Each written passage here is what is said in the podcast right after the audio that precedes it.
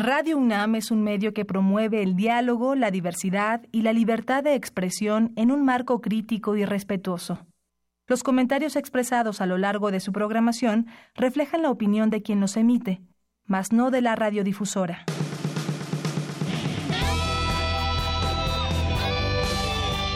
Prisma RU. Relatamos al mundo.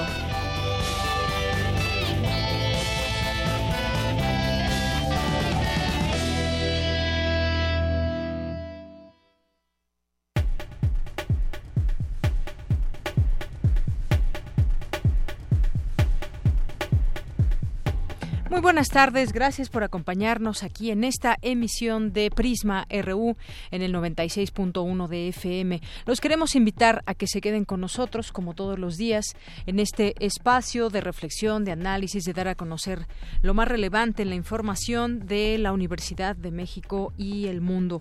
Mucho que informarle eh, el día de hoy. En estos momentos le puedo informar que eh, Andrés Manuel López Obrador, virtual ganador de la elección presidencial, se encuentra en Palacio Nacional, donde se reunió con el presidente Enrique Peña Nieto y en este momento está dando una conferencia a los medios de comunicación ahí presentes. Vamos a estar atentos a lo que derive de ello para conocer de cerca pues las primeras impresiones de qué platicaron, eh, todo esto como parte de esta transición que habrá entre eh, los gobiernos, el que sale y el que llega, el que entrega, el que recibe.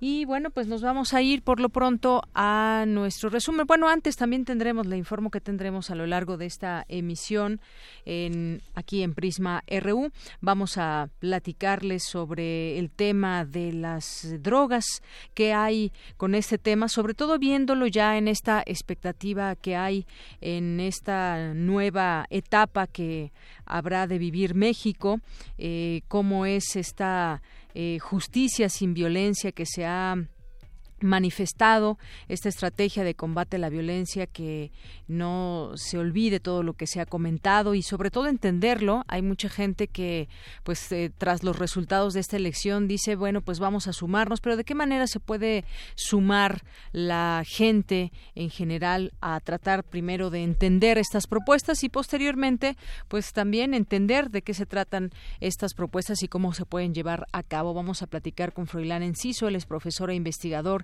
del programa de política de drogas del CIDE.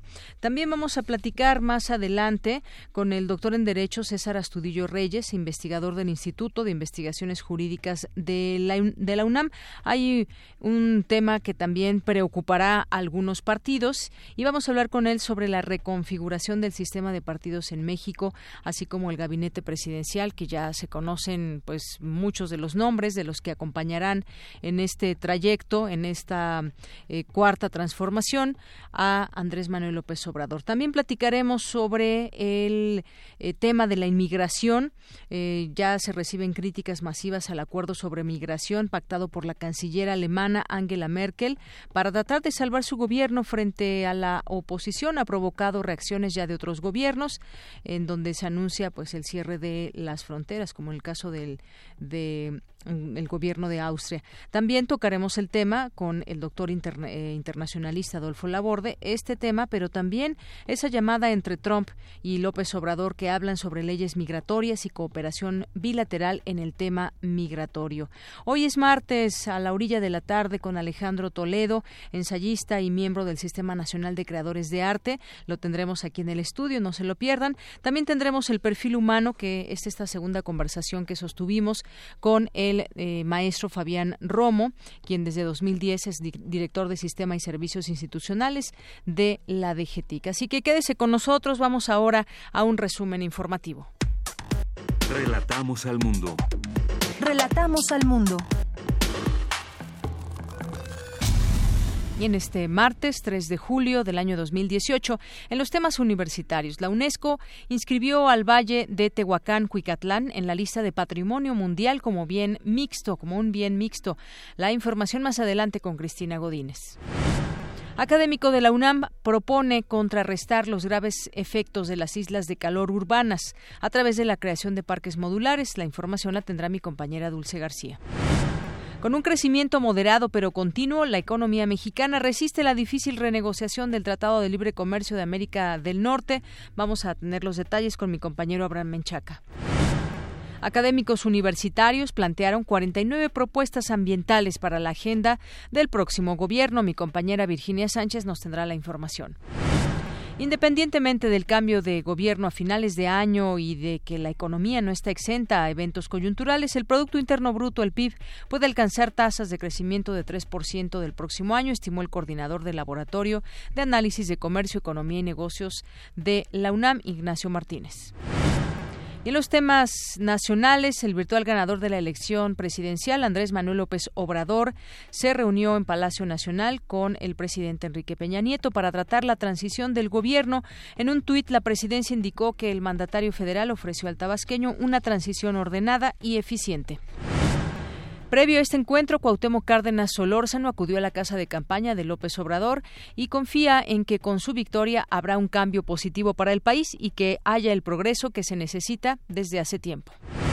Equipos de Trump y López Obrador ya listan agenda, asegura Héctor Vasconcelos, el encargado de asuntos internacionales del equipo de transición de Andrés Manuel López Obrador, que los equipos de ambos políticos analizan ya la próxima fecha de reunión. La virtual ganadora de la jefatura de gobierno de la Ciudad de México, Claudia Sheinbaum, se reunirá con el mandatario capitalino José Ramón Amieva el próximo 5 de julio. El municipio de Atlacomulco, cuna de priistas y de donde es originario el presidente de la República, Enrique Peña Nieto, quedó en manos de Morena. El PRI solo gobernará 23 de las 125 presidencias municipales y solo logró una diputación local por el principio de mayoría relativa. Y es que en esta derrota el PRI perdió no solo Atlacomulco, también Toluca y Ecatepec, el municipio más poblado del país, tierra del exgobernador y dirigente priista Erubiel Ávila, ahora serán gobernados por morenistas. Cuitláhuac García Jiménez, virtual gobernador de Veracruz por la coalición Juntos Haremos Historia, asegura que en la investigación que se sigue al exgobernador Javier Duarte actuará de forma republicana, apegado a Estado de Derecho porque hasta hoy se ha abusado para ganar votos. Luego de que se quedó sin lugar en el Senado, el candidato independiente Pedro Kumamoto dijo que trabajará como sociedad civil para hacer oposición de los gobiernos de Enrique Alfaro y Andrés Manuel López Obrador, quienes ganaron la gubernatura de Jalisco y la presidencia de la República respectivamente. En los temas de economía, la victoria de López Obrador en las elecciones presidenciales dinamizarán las conversaciones para renegociar el Tratado de Libre Comercio. En otro tema, la calificadora, bueno, más temas de economía, la calificadora H Ratings consideró que no hay ninguna garantía de que regresar al modelo del Estado, del Estado como motor de crecimiento sea suficiente para aumentar sustancialmente el desempeño histórico del PIB de México, como lo plantea eh, Andrés Manuel López Obrador. En un escenario de nerviosismo en los mercados, en tanto se conoce la dirección que tomará la política económica del gobierno de López Obrador, la calificadora Moody's informó que la nueva administración tendrá un plazo de al menos un año para disminuir la incertidumbre de analistas e inversionistas. Y en los temas internacionales, el triunfo de Andrés Manuel López Obrador en las elecciones del pasado domingo nos puso a todos muy contentos, pero ahora hay que ver cómo se las arregla. Hasta estas declaraciones se llega a nivel internacional. Esto lo dijo el exfutbolista argentino Diego Armando Maradona. El presidente de Estados Unidos, Donald Trump, aseguró hoy que si no fuera por él, su país estaría ahora en guerra con Corea del Norte y subrayó que el diálogo con el régimen de Kim Jong-un está siendo positivo. La canciller Angela Merkel eh, logró ayer salvar in extremis su gobierno alemán al alcanzar un compromiso con su ministro del Interior para reducir el número de solicitantes de asilo en el país. Campus RU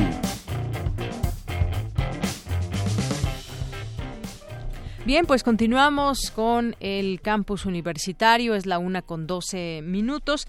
Vamos a ir con mi compañera Dulce García. Propone Universitario crear parques modulares en la Ciudad de México para contrarrestar las islas de calor. Adelante, Dulce.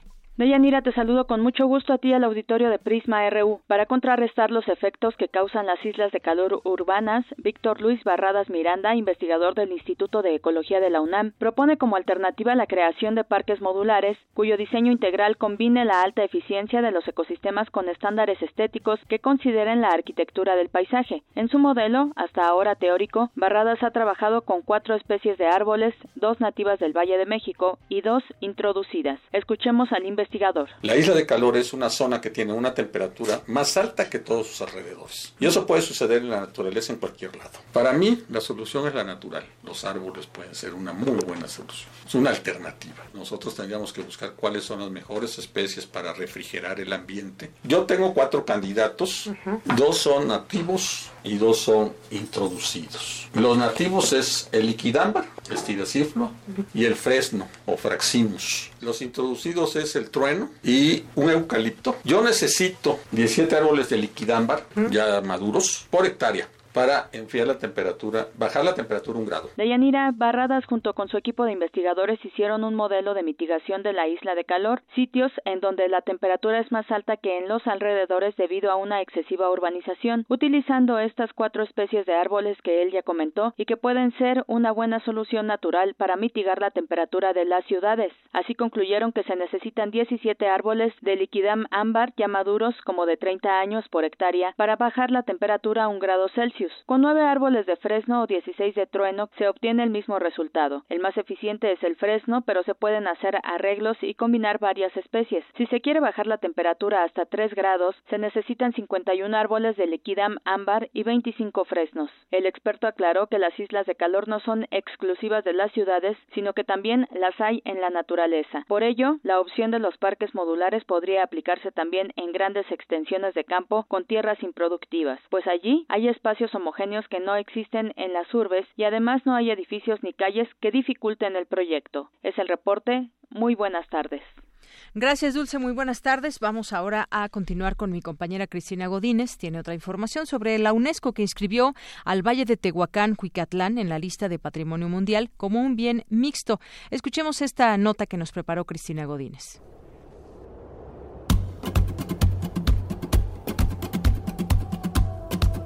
La Organización de las Naciones Unidas para la Educación, la Ciencia y la Cultura anunció que el Valle de Tehuacán, Cuicatlán, ya forma parte de la lista del Patrimonio Mundial. El Comité del Patrimonio Mundial de la UNESCO aprobó la inscripción del sitio, que comprende parte de los estados de Puebla y Oaxaca, con lo que se reconoce su valor universal, excepcional, por su riqueza natural y cultural. Para la integración del expediente técnico de nominación, trabajaron instituciones académicas con investigadores de la UNAM y de la UAM, en colaboración con los gobiernos de los estados de Oaxaca y Puebla y el gobierno federal. Este valle se localiza en el centro sur del país, cuenta con una superficie de 145.255.20 hectáreas y una zona de amortiguamiento de 34.931.68 hectáreas. Esto dentro del área natural protegida de carácter federal Reserva de la Biosfera de Huacán-Cuicatlán. Y es que desde hace 14.000 años la presencia humana en esta zona es una muestra de su adaptación en un ambiente hostil por medio de sistemas de aguas, la domesticación de plantas y prácticas complementarias con el uso de cactáceas y la producción de sal, así como asentamientos residenciales y diversos sistemas políticos, religiosos y lingüísticos. También fue testigo del surgimiento de las lenguas proto-otomangues que dieron lugar a la familia lingüística más antigua y diversificada del continente americano, el otomangue, con fuertes raíces que perviven hasta nuestros días. Con la inscripción de este sitio en la lista del Patrimonio Mundial de la UNESCO, México es el primero en el continente americano y el séptimo a nivel mundial con el mayor número de bienes reconocidos por el organismo, con un total de 35 sitios, 27 culturales, 6 naturales y 2 mixtos. Para Radio UNAM, Cristina Godínez.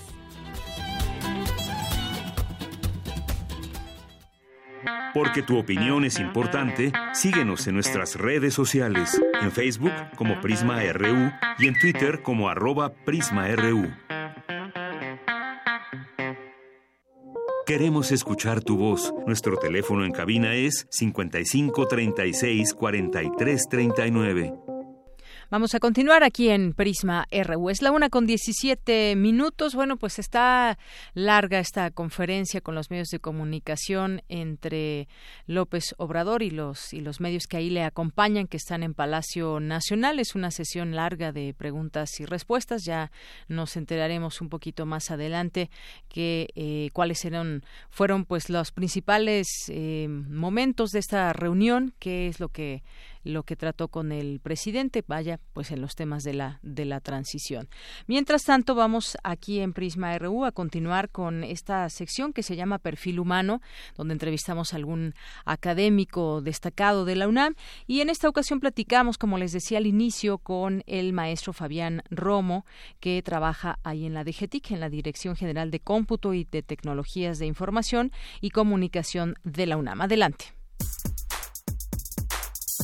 Perfil RU.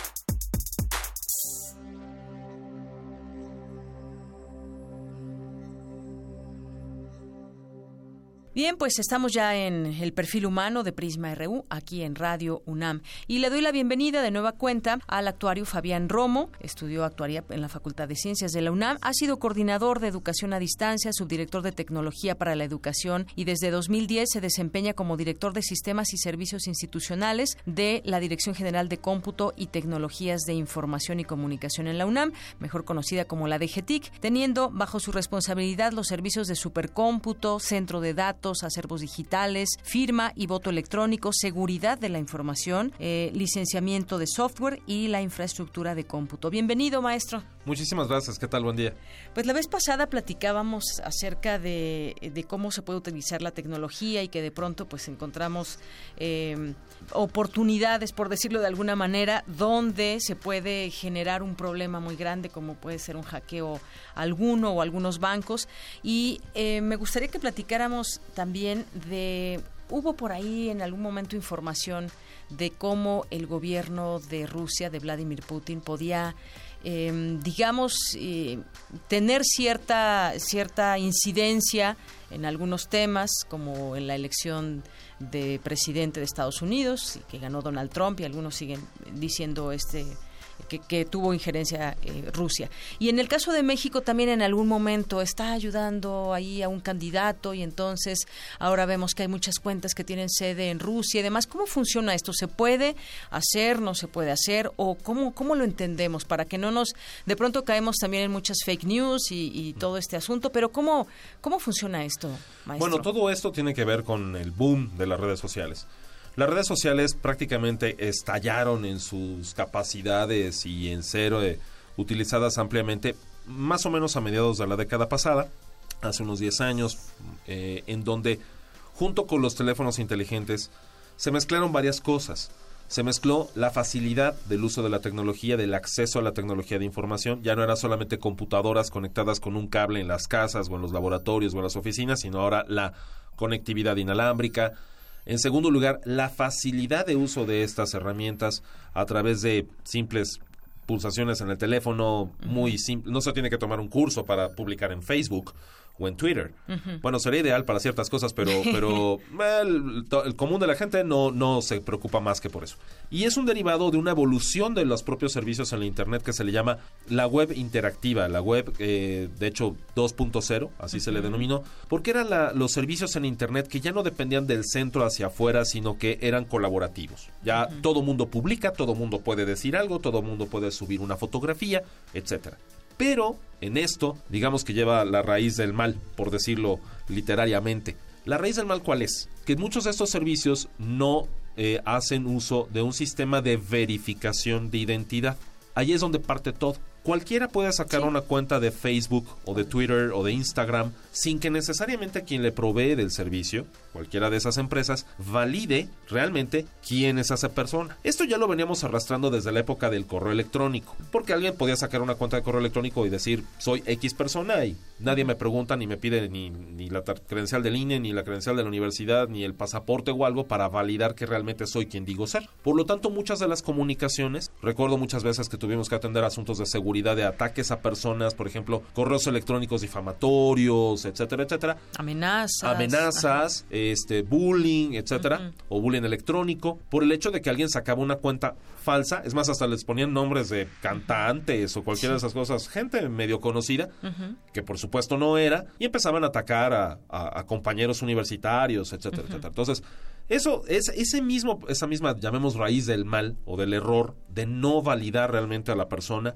es lo que se viene arrastrando hasta ahora. Y es por eso que cualquier hacker ruso o chino o vietnamita o coreano o de donde sea o norteamericano o mexicano o mexicano puede sacar una cuenta y decir que vive del otro lado del planeta y empezar a eh, meterse en estos grupos de interés de redes sociales y empezar a llenarlos de información falsa, a generar información de, de, manera totalmente aleatoria sobre, por ejemplo, eh, la respuesta de un candidato en un debate, eh, las posiciones políticas de cierta persona, etcétera. Y a partir de esa generación de datos empezar a, llenar de algo que podría ser información basura hacia el resto de los de, de, los seguidores. Y como además la gente tiene la mala costumbre, y eso sí se le puede se le puede reclamar un poco al común de los usuarios de aceptar a cualquiera como seguidor, este parte sí, hay gente que tiene cinco mil amigos. Porque ahí ya viene un factor psicológico, o sea, esta necesidad de participación, de reconocimiento, de inclusión, de adhesión a algún grupo, de identidad,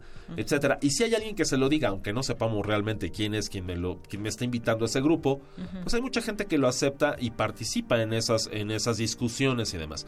Y es como se replica el fenómeno. O sea, es como un teléfono descompuesto, pero ahora multiplicado miles o millones de veces por la facilidad que dan estas tecnologías. Por tanto, en conclusión, la tecnología lo permite, pero es cuestión precisamente de el nivel de educación y del conocimiento de estas tecnologías y por supuesto las demás fuentes de información de las que se haga el ciudadano lo que le dará visión sobre si lo que está realmente llegándole a, sus, a su pantalla de su celular es cierto o falso. ¿Y, se puede saber, por ejemplo, de dónde viene ese correo? Es decir, por ejemplo, si alguien está escribiendo de México, de Rusia, de Estados Unidos, ¿se puede identificar o, no de dónde Eso es muy interesante, sí. Tal vez algunas, algunas de estas personas con intenciones no muy gratas eh, utilizan ciertas tecnologías para enmascarar, para desviar, ocultar o bien hacer transitar los mensajes por algo que se llama eh, desde la web obscura o la deep, web, la, web profunda, que eh, engaña diciendo, poniendo trazas falsas de hacia dónde, de dónde viene la información o hacia dónde va. Pero después de cierto tiempo, aplicando ciertas metodologías también informáticas, se puede llegar a detectar esto. Lo vemos en el caso de Estados Unidos, que después de ciertos meses descubrieron, sí, en efecto, muchas de estas personas estaban generando mensajes desde Rusia. Se puede incluso ubicar hasta el edificio desde donde se estaban generando los mensajes, porque se triangula información, se aplican también técnicas informáticas complejas, pero que pueden llegar a tardar un tiempo, pero al final se descubre de dónde salió. La parte más complicada es si bien se puede saber de qué computadora, de qué dispositivo salió, no necesariamente quién estaba utilizando esa computadora o dispositivo. Ahí sale del ámbito digital o informático y bueno, pudo haber sido cualquier persona desde un café internet. Claro. Entonces es, es hasta donde puede llegar la trazabilidad en esto. Así es. Y bueno, en, en todo este tema también una pregunta que quizás nos hacemos todos. ¿Puede haber, hay privacidad teniendo, utilizando estas redes sociales. Bueno, desde un correo electrónico, Facebook, Twitter, decía usted, ¿se puede tener privacidad pese a... Hay candados, sabemos, de seguridad, pero ¿realmente tenemos privacidad o no? Yo me atrevería a decir que pensáramos en que no. O sea, la, mejor recomendación que le podemos hacer a nuestros usuarios es... Piensen que no la hay. Sí, hay muchos sistemas que encriptan los datos, los revuelven, digamos, para que en el tránsito nadie más los, los capture, no puedan ver qué es lo que se está diciendo o lo vean revuelto y no puedan realmente tener un mensaje claro de qué es lo que se está diciendo. Pero eso no ocurre la mayoría de las veces. Un ejemplo de dónde sí es, por ejemplo, cuando alguien hace una transacción de comercio electrónico con un banco en una página web. Siempre aparece un candadito y ese candadito significa estas comunicaciones están encriptadas. WhatsApp y otros ah, sistemas de comunicaciones también permiten encriptar las comunicaciones, lo cual significa mientras esté en tránsito, WhatsApp dice yo encripto la información, la revuelvo para que nadie que esté espiando la comunicación pueda saber qué es lo que se está diciendo, porque el encriptamiento implica un intercambio de llaves de desencriptamiento entre el origen y el destino. O sea, entonces sí es seguro WhatsApp, digamos. Eh, si se activan los encriptamientos. Ajá. Pero volvemos a lo mismo. Una vez que llega a la pantalla, y si hay alguien más viendo esa pantalla, ¿cuál privacidad? O, esa persona quiere eh, pues dar a conocer el contenido que le enviaste, pues eso es, es correcto, ¿no? Y si le toma una foto a la pantalla, que la captura o lo transcribe o lo reenvía, pues ella se perdió todo el control de las cosas. Entonces, por eso siempre les decimos, piensen en que no la hay. Claro. Es, digamos, prepararse para lo peor esperando lo mejor. Pero en ese sentido implica utilizar todos estos dispositivos con precaución. Cuando haya cosas muy delicadas que comunicar y demás, eh, preferentemente hacerlo en persona. La vieja usanza hay algo que se le llama hablar, la conversación cara a cara todavía existe. y este, exacto. Y eso es y aún así, en esas circunstancias, pues ya sabemos que también, dependiendo de las situaciones, pues hay cámaras, hay micrófonos, hay una serie de cosas. Entonces... Ahorita que, mencionas esto, Fabián Romo, por ejemplo, y hablando del espionaje, porque ya ves que también se dio a conocer aquí en México que se espiaba a periodistas, se espiaba a defensores de derechos humanos y demás, eh, si tú aceptabas un software en tu teléfono. Eh, ¿Esto qué tan factible es que se pueda hacer? Porque, bueno, supimos que también costaba mucho dinero comprar ese software y que se activara.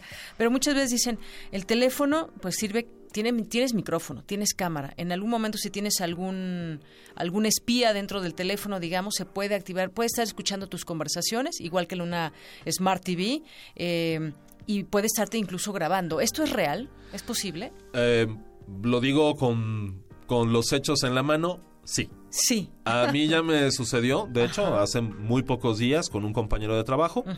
Estábamos en un transporte público, en el metro, discutiendo al respecto de unos, la compra de unos audífonos. Sí.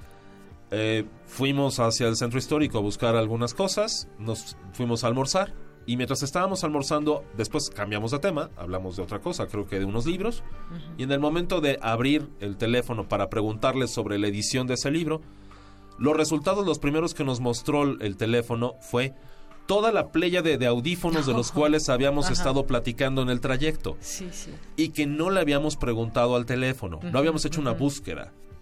Conclusión, sí nos está escuchando. Sí el asistente, ya sea Google Now o Siri y demás, nos está escuchando. O sea, a lo mejor eh, no para mal, no, igual pero sí para efectos de mercadotecnia. Es correcto. Hay dispositivos ahora que se encuentran, por ejemplo, en las casas. Eh, eh, yo tengo uno de ellos que, lo hace la empresa Amazon, que se llama Alexa o Echo que es, se le habla, quiero el estado del tiempo, quiero que sintonice tal estación, todo es hablarle, como el auto increíble, ¿no? Haga esto, haga lo otro, y también he detectado que guarda todas las grabaciones de lo que yo le digo. Sí, como el Siri del iPhone. y si está, se sabe que, por ejemplo, el FBI en los Estados Unidos hace algunos meses le pidió las grabaciones a Amazon de un caso de un homicidio en una casa donde había un dispositivo de estos Alexa, sabiendo que sí registra todas las conversaciones, que sí registra todo lo que pasa.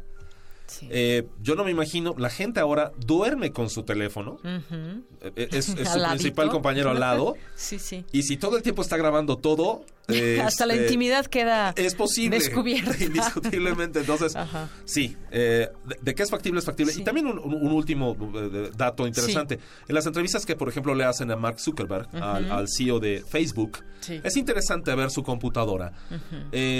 tiene un, una tapa cubriendo la webcam y tiene desactivados los micrófonos. Sí, sabes que he visto también gente por ahí. Yo lo tengo también en mi, oficina, este, porque sí, en algún momento se puede activar la cámara por un software que nosotros inocentemente instalamos en el teléfono o en la computadora y resulta ser que activa todos estos servicios y de pronto pues ya, ya tiene acceso a más información.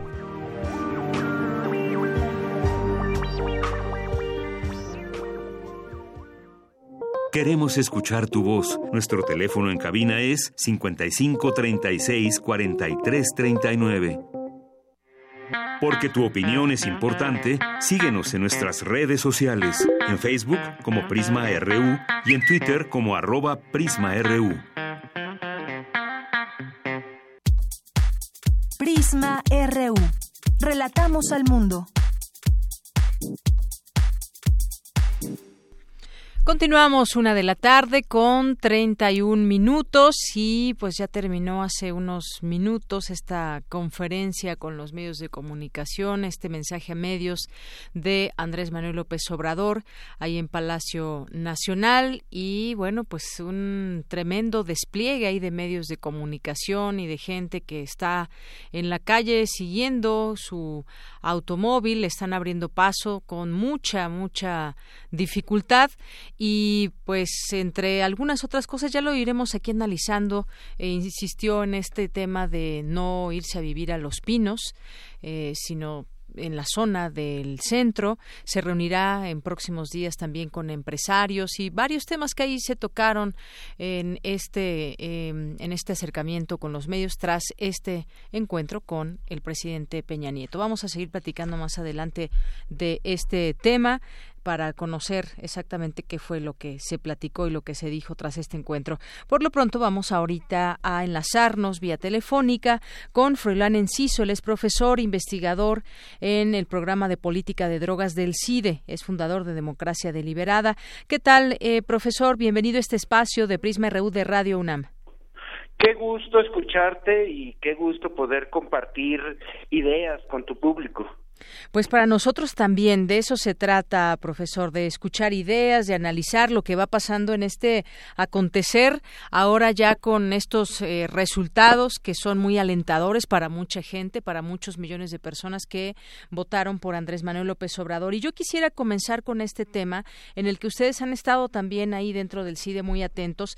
Eh, pues este tema de la amnistía, de la amnistía frente a un problema como es el narcotráfico, la delincuencia organizada, se habla de una justicia sin violencia y yo creo que debemos de estar en sintonía en cuanto a aprender o a conocer más bien, a saber, tener ese conocimiento de qué se tratan estas estas propuestas porque como supimos a lo largo de, de estos uh, últimos meses, pues mucha gente quizás malentendió qué significa esta amnistía. ¿Cómo irnos acercando a comprender lo que viene para México en este tema, profesor?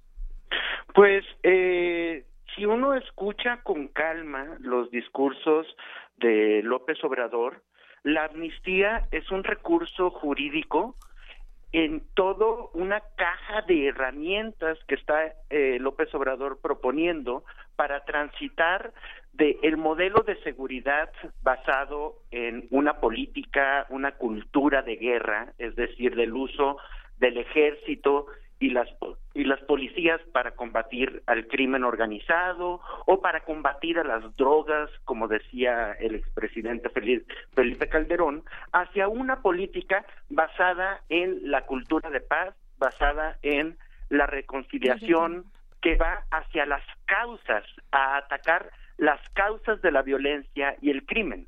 En este sentido, pues la amnistía eh, que se volvió un símbolo de un cambio de paradigma en las políticas de seguridad del nuevo gobierno.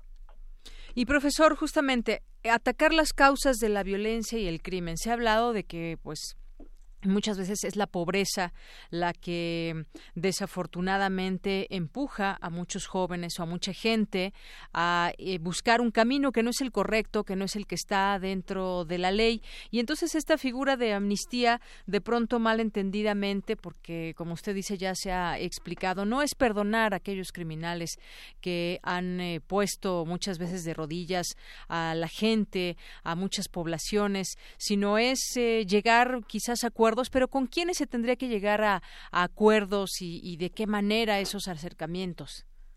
Pues eh, en principio el primer acuerdo que se necesita es en el Congreso. Una amnistía solo es posible como eh, dentro de nuestro marco constitucional como ley. Y, y, pues las leyes, como todos sabemos, no las decide el presidente de la República las decide el Congreso. Entonces, es el Congreso el que tiene que tomar el liderazgo ante la apertura que ya hay de el pues casi presidente electo, todavía no tiene su su acta de mayoría, pero casi presidente electo, este, para poder eh, proponer esta ley. Hay que elegir a qué grupos se les puede eh, perdonar. Y dentro pues de los tratados internacionales de derechos humanos, por supuesto que este, no se, no, no se protegen eh, los, los crímenes de lesa humanidad, los crímenes violentos, o sea, no, se, no, no es posible uh, hacer como una amnistía para los grandes capos, para los secuestradores, para los más violentos, a pesar de que pues dentro de por supuesto que el ambiente electoral, este, los opositores a López Obrador trataron de manipular políticamente la propuesta. Este, y lo que te decía al principio de que era parte de una caja de herramientas, yo creo que ya se está empezando a ver en el equipo de transición hacia dónde se va a ir moviendo este cambio de la política contra las drogas y el crimen. Olga Sánchez Cordero, el día de hoy, eh, publicó una entrevista, se publicó una entrevista con la que, futura secretaria de Gobernación, en el que ella se muestra abierta, no solo abierta, sino como una impulsora de la legalización de la marihuana para fines medicinales e incluso para fines adultos, para lo que la gente decida este usar la, la marihuana, desde la producción hasta el consumo. En caso de que avance esta propuesta dentro del Congreso y las reglamentaciones de COFEPRIS, etcétera, evidentemente quedaría gente en la cárcel, muchísima de hecho, que está ahí por posesión de pequeñas cantidades de marihuana. En un caso así, por ejemplo, el Congreso podría proponer, dado que se legalice, se legaliza la marihuana, podría proponer que quienes están por posesión de pequeñas cantidades de marihuana, no sé, estudiantes este que agarran con con su dosis personal este de marihuana y que ahorita tienen alguna pena por delitos contra la salud, pues básicamente se le perdone porque sería una contradicción desarrollar una industria canábica medicinal y adulta y no perdonar a quienes cometieron crímenes relacionados con esa sustancia que ya es legal. Entonces yo creo que empiezan a verse este mensajes políticos del equipo de transición de López Obrador casi inmediatos eh, acerca de hacia dónde va a ir este nuevo modelo de seguridad, esta nueva forma de atender las causas de la violencia y no solamente estar fortaleciendo al ejército, a las policías, este, el meter gente a la cárcel, sino buscar nuevas formas para enfrentar el crimen. Así es, profesor, y este tema es muy importante porque durante, pues ya tiene varios años, se ha estado tratando de poner este tema mucho más en claro y que se discuta en todos los ámbitos, el de la legalización de, de las drogas, comenzando con el tema de, de la marihuana. Se han dado eh, pues argumentos a favor o en contra y todo esto conlleva también a diferentes problemas que, que también hemos visto es decir derivado de las del, del, uso de las drogas que no está regulado y que muchas veces eso pues ha sido lo que ha puesto a México en un lugar bastante difícil. Hay una exigencia también por ejemplo de parte de los Estados Unidos de que aquí hay mucha inseguridad y que en tanto eso no se calme pues bueno tendrán que hacer también ellos sus propias sus propias adecuaciones, pero aquí en este caso también veo otra cosa que es esto que usted decía, cómo se va a, a, usar el ejército, se ha usado también para labores que pues no le corresponden específicamente y esto ha provocado una serie de situaciones también en los estados, que ya nos metemos ahí a otro tema eh, donde pues el mando único, qué pasa con las policías estatales y, locales, también habrá que pues entrar en un en un eh, en una estrategia donde pues el ejecutivo tendrá que trabajar con los gobernadores en propuestas que en, la, en, las que se comprometan también los gobernadores porque en los últimos años vimos que no había ese compromiso muy claro de parte de los gobiernos de los estados Sí, en ese sentido yo creo que eh, López Obrador ha sido muy cauto en su relación con el ejército acerca de la ley de seguridad interior que fue pues el último mecanismo jurídico que intentó el gobierno de Peña Nieto para legitimar el uso del ejército, la sobre la sobreexplotación del ejército en labores de seguridad, labores que le corresponden a los civiles, eh, pues eh, López Obrador ha dicho que va a esperar a que la Suprema Corte de Justicia se pronuncie. La Suprema Corte de Justicia ya se pronunció parcialmente acerca de la inconstitucionalidad de algunos de algunos eh, artículos de esta ley de seguridad interior con la que se intenta legitimar ese uso político del ejército para tratar de eh, subsidiar la ineficacia y la corrupción de los políticos locales en dar seguridad a su población. Entonces, este, en, términos de ley de seguridad interior, pues eh, ha sido cauto. Eh, sin embargo, eh, se, ha mostrado abierto a ir retirando paulatinamente al ejército de las zonas en las que ha sido sobreexplotado políticamente por mandos civiles y ha dicho con toda claridad que el ejército no va a ser usado para perseguir al pueblo, lo cual implica evidentemente que este será regresará a los cuarteles y se encargará no de cosas de seguridad pública que le, le corresponde a las policías, sino de asuntos militares de seguridad nacional, lo cual también implica el, una necesaria reforma y fortalecimiento no solamente de la Policía Federal, sino también de las policías locales. Pero efectivamente ha sido un tema en que López Obrador ha mandado señales cautas y pues yo creo que en las próximas semanas tenemos que estar muy atentos en qué reformas al sistema policíaco, en qué en qué forma de relación con el ejército este se va a pronunciar el próximo gobierno.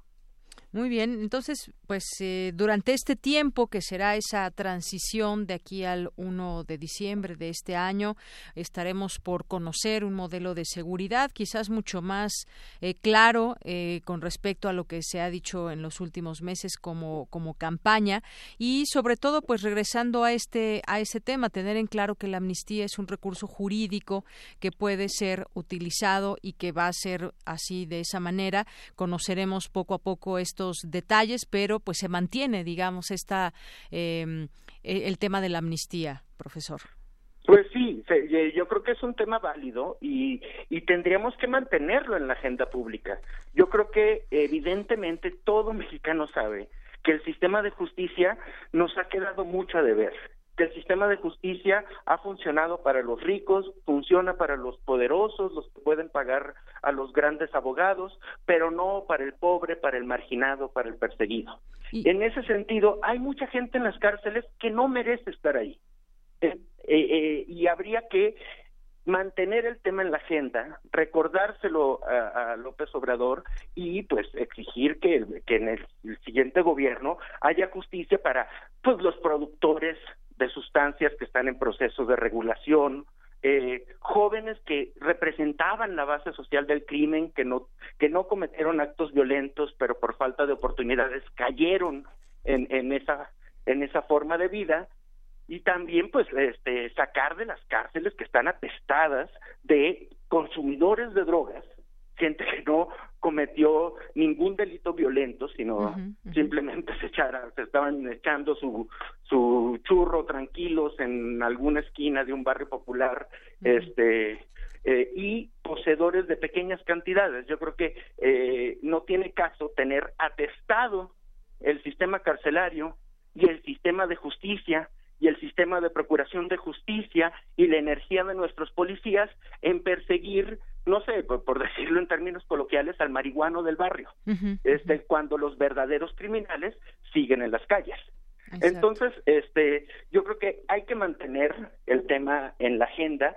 Eh, evidentemente no es el tema central del modelo de seguridad que está empujando López Obrador, pero sí es una idea simbólica y una oportunidad para que se le haga justicia a muchos excluidos, a mucha gente que está en las cárceles injustamente.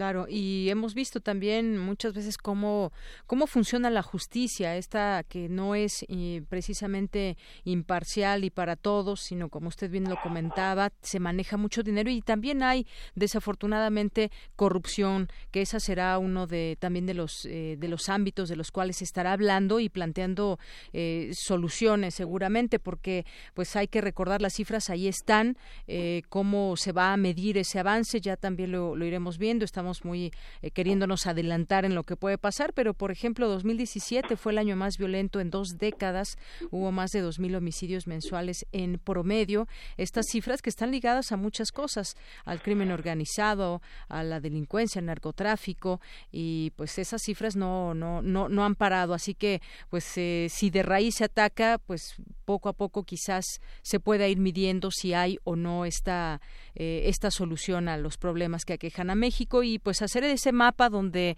hay puntos eh, que son puntos o focos rojos que se prenden en algunos estados, profesor. Sí, por supuesto. O sea, eh, yo creo que eh, el triunfo de López Obrador no tiene por qué dejarnos nada más en la celebración estéril quienes votaron por él, pues por supuesto, tienen motivos para celebrar. Este, hay mucho hartazgo en el país. Este, todos los politólogos lo, registran en, en sus artículos académicos y de opinión. Este, sin embargo, es la participación ciudadana, el estar, el seguir empujando los temas progresistas en, en, políticas de seguridad, de políticas de drogas, lo que va a permitir que se construya realmente algo bueno. O sea, como que durante la campaña ya se, se nos mostró la apertura y yo creo que esa es una cosa que, que sí hay que celebrarle al candidato de Juntos Haremos Historia, que con sus propuestas eh, abrió el, el, el, espectro de los temas que se pueden discutir públicamente. eh, le quitó, por ejemplo, el estigma al perdón, a la idea del perdón como una estrategia de justicia. Llevamos tantos años en una guerra estéril, matándonos mexicanos contra otros mexicanos, supuestamente para que las drogas no lleguen a tus hijos, como, decía Felipe Calderón, que, que, que el sentimiento más acendrado en nuestras comunidades es el deseo de venganza, no el deseo de justicia, y se nos ha olvidado también la capacidad de perdón. Entonces, yo creo que recuperar eso eh, y articularlo como una agenda política, como una agenda de políticas públicas, es compromiso de todos los centros educativos y de todos los pues intelectuales y profesores eh, que estamos desde las universidades tratando de contribuir. Muy bien. Bueno, pues eh, estaremos ahí muy atentos cuando ya surja el equipo final que quedará en el tema de seguridad y otros aspectos que se irán tocando. Conocer, vaya, este modelo, modelo que, que se va a proponer de seguridad y en el tema de las drogas y demás. Y lo seguiremos platicando, por supuesto. Por lo pronto, muchas gracias, profesor Froilán. Muchísimas gracias. Un verdadero placer platicar contigo. Igualmente. Hasta luego. Hasta luego. Muy buenas tardes. Froilán Enciso es profesor investigador en el programa de política de drogas del CIDE, es fundador de Democracia Deliberada y bueno, varias cosas que comentar eh, que han estado pasando, algo que quizás nunca hubiéramos imaginado. También Carlos Salinas ayer se dio a conocer que llama a apoyar a López Obrador y dar la, da la bienvenida a la reconciliación para la unidad del país. Así lo dijo el expresidente de México y esto fue a través de una carta difundida por distintos medios donde Salinas de Gortari dijo cada uno en su ámbito de responsabilidad habremos de apoyarlo porque si al presidente López Obrador le va bien, a México le irá bien. Bienvenida a la reconciliación que permite la unidad de la República. Es por México, siempre primero México. Pues como ven, ahí Carlos Salinas de Gortari.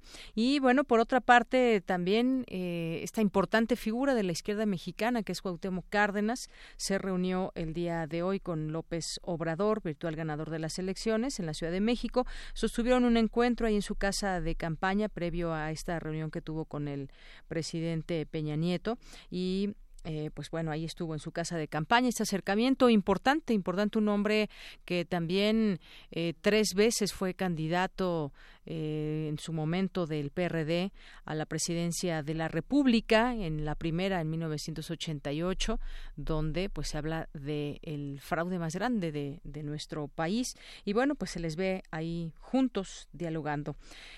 también hoy se escriben pues desde ayer muchas columnas opinando eh, y reflexionando sobre este triunfo de López Obrador, algunos, algunos muy críticos en esta postura que muchos han señalado se debe continuar en la crítica desde, desde los distintos ámbitos, uno de ellos los medios de comunicación y bueno, hay quien escribe también reflexiones muy interesantes como esta que hoy se publica en el diario El País del escritor Jorge Volpi.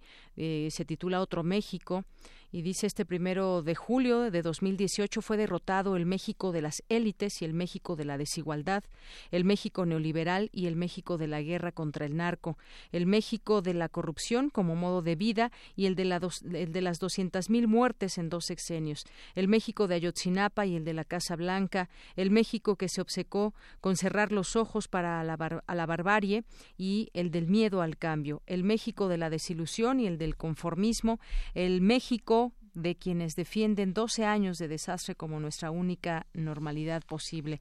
Triunfó otro México, el México que despertó en la Revolución Mexicana y quedó adormecido por casi 70 años de revolución institucionalizada, el México que desde 1968 se batió por la democracia y el ensanchamiento de nuestra ciudadanía, el México de los movimientos sociales y el de los activistas por los derechos humanos, el México de los desfavorecidos, de los olvidados, de los invisibles, el México de los jóvenes que anhelan un futuro mejor. Y bueno, es largo este artículo, se los recomiendo que lo puedan leer ahí en el diario El País. Y dice un poco más adelante en este artículo Jorge Volpi, lo anterior no implica que la victoria no sea asimismo de Andrés Manuel López Obrador y su movimiento. Sus defectos se convirtieron en virtudes, su obsecación, su temple, su fe, habrá que llamar la fe, hacia su propia causa y hacia sí mismo, contra viento y marea, uso intencionalmente el título vargallosiano, logró en su tercer intento la presidencia de la República. Su campaña fue tan precisa como desastrosa a, eh, a la de sus rivales. Fiel a sí mismo, asentó los únicos temas que parecían importarle, la desigualdad y la corrupción, y dejó que Ricardo Anaya y José Antonio Mid se aniquilasen mutuamente. La cruel derrota de ambos simbrará a sus partidos. El PRI, otrora hegemónico, podría volverse testimonial, mientras que en el PAN, por no hablar del PRD, ya ha comenzado el fratricidio eh, he aquí uno de los peligros que nos acechan, no tanto la falta de contrapesos ahora, cuando hay un mandato claro hacia Morena, como de alternativas en caso de que falle. Entre otras cosas que eh, en las cuales reflexiona Jorge Volpi. Tu opinión es muy importante. Escríbenos al correo electrónico prisma.radiounam@gmail.com.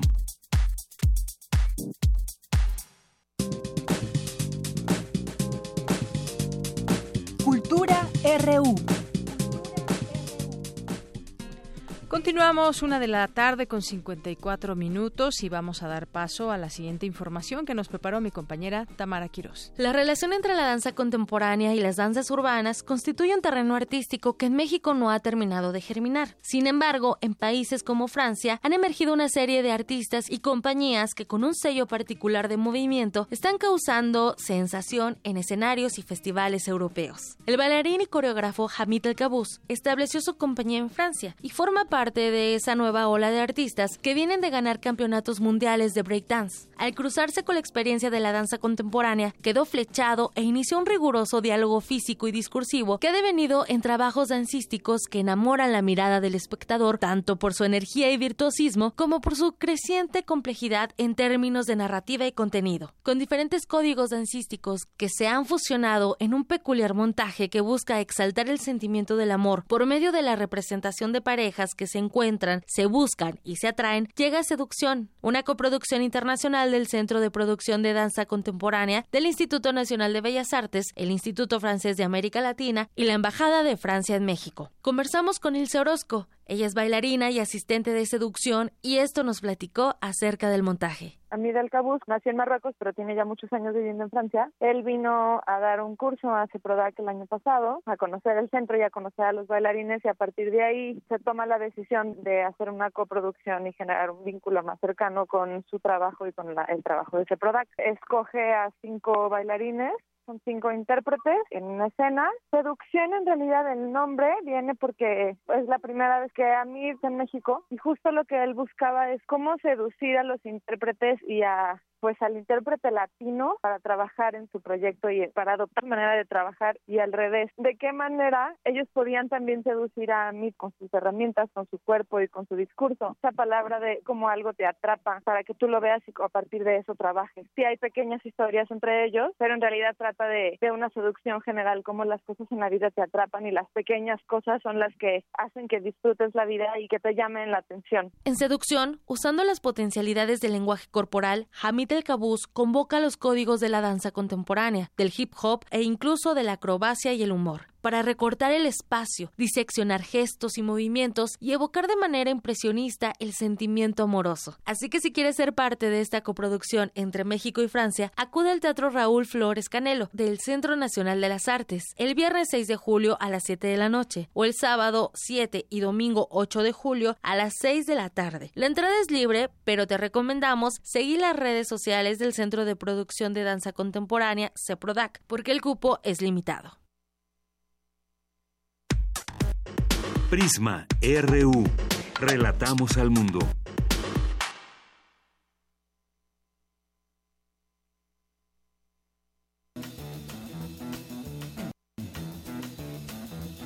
You know the day destroys the night, night divides the day.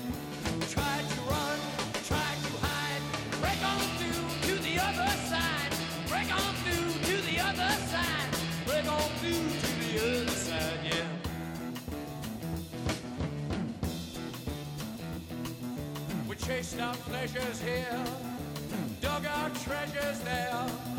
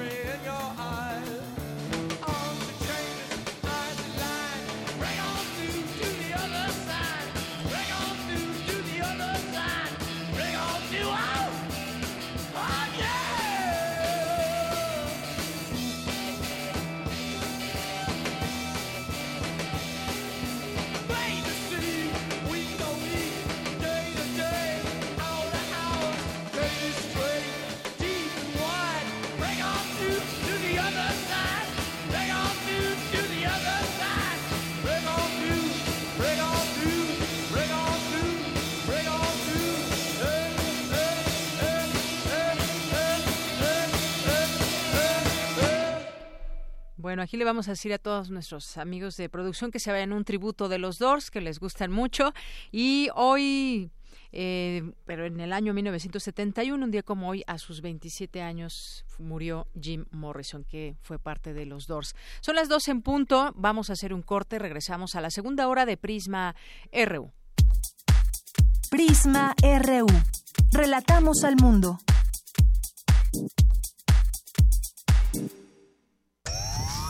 Allá afuera pasan cosas que sentimos fuera de nuestras manos. ¿De qué tenemos que pedir perdón? ¿De no morirnos de hambre? Creemos que solo pertenecen a los políticos. Hemos sido tolerantes hasta exceso Pero en ese mundo, controlado por una minoría, Los de la mayoría tomamos las decisiones. Esto es un fanzine sobre la agenda pública y tus derechos en ella, a ritmo de cumbia y salvaje pop. pop. El modernísimo. Todo es política. Miércoles, 21 horas. Por el 96.1 de FM, Radio UNAM. A ti que tuviste tu credencial para votar actualizada. A todos los supervisores y capacitadores electorales. A ti que te informaste y a los más de un millón de funcionarios de casilla. A ti que supiste dialogar y libremente saliste a votar. Gracias a quienes contaron los millones de votos. A todos y a todas, muchas gracias. Estas elecciones no habrían sido posibles sin el esfuerzo, el trabajo y el compromiso de todos nosotros. Y vamos por más. Es tiempo de trabajar por un México más justo y libre para todos, con verdad, diálogo y exigencia. INE. El Centro Nacional de las Artes invita a una experiencia audiovisual inmersiva con contenidos 360 grados y de realidad virtual, a través de seis obras digitales producidas por la cantante islandesa Björk y renombrados artistas visuales. Las piezas hacen un recorrido por los álbumes Vulnicura y Biofilia, que abordan la vida personal de Björk. La muestra Björk Digital se puede visitar en la Galería Central y en las salas Espacio Alternativo y Arte Binario del Centro Nacional de las Artes de la Ciudad de México. Resistir está en la naturaleza humana. En todo aquello que hemos creado para nuestro cuerpo y nuestro espíritu. En la libertad de nuestros sentidos y el derecho a nuestros pensamientos. En nuestra capacidad de ser responsables y en el gusto de entretenernos. Tenemos un legado que mantener y nuestra tripulación cumple su misión con honor. Resistencia modulada. De lunes a viernes, de las 20 a las 23 horas, por el 96.1 de FM, Radio UNAM. Experiencia sonora. La psicología observa al ser humano, sus escenarios y comprende su diversidad. Adentrémonos en ella. Juntos hagamos conciencia, psicología y sociedad un programa de análisis y reflexión con Berenice Camacho y las doctoras en psicología Tania Rocha y Mariana Gutiérrez. Todos los lunes a las 18 horas por el 96.1 de FM y su retransmisión los jueves a las 16 horas por el 860 de AM. Radio UNAM, Experiencia Sonora. Queremos escuchar tu voz. Nuestro teléfono en cabina es 55 36 43 39. Tu opinión es muy importante. Escríbenos al correo electrónico prisma.radiounam@gmail.com.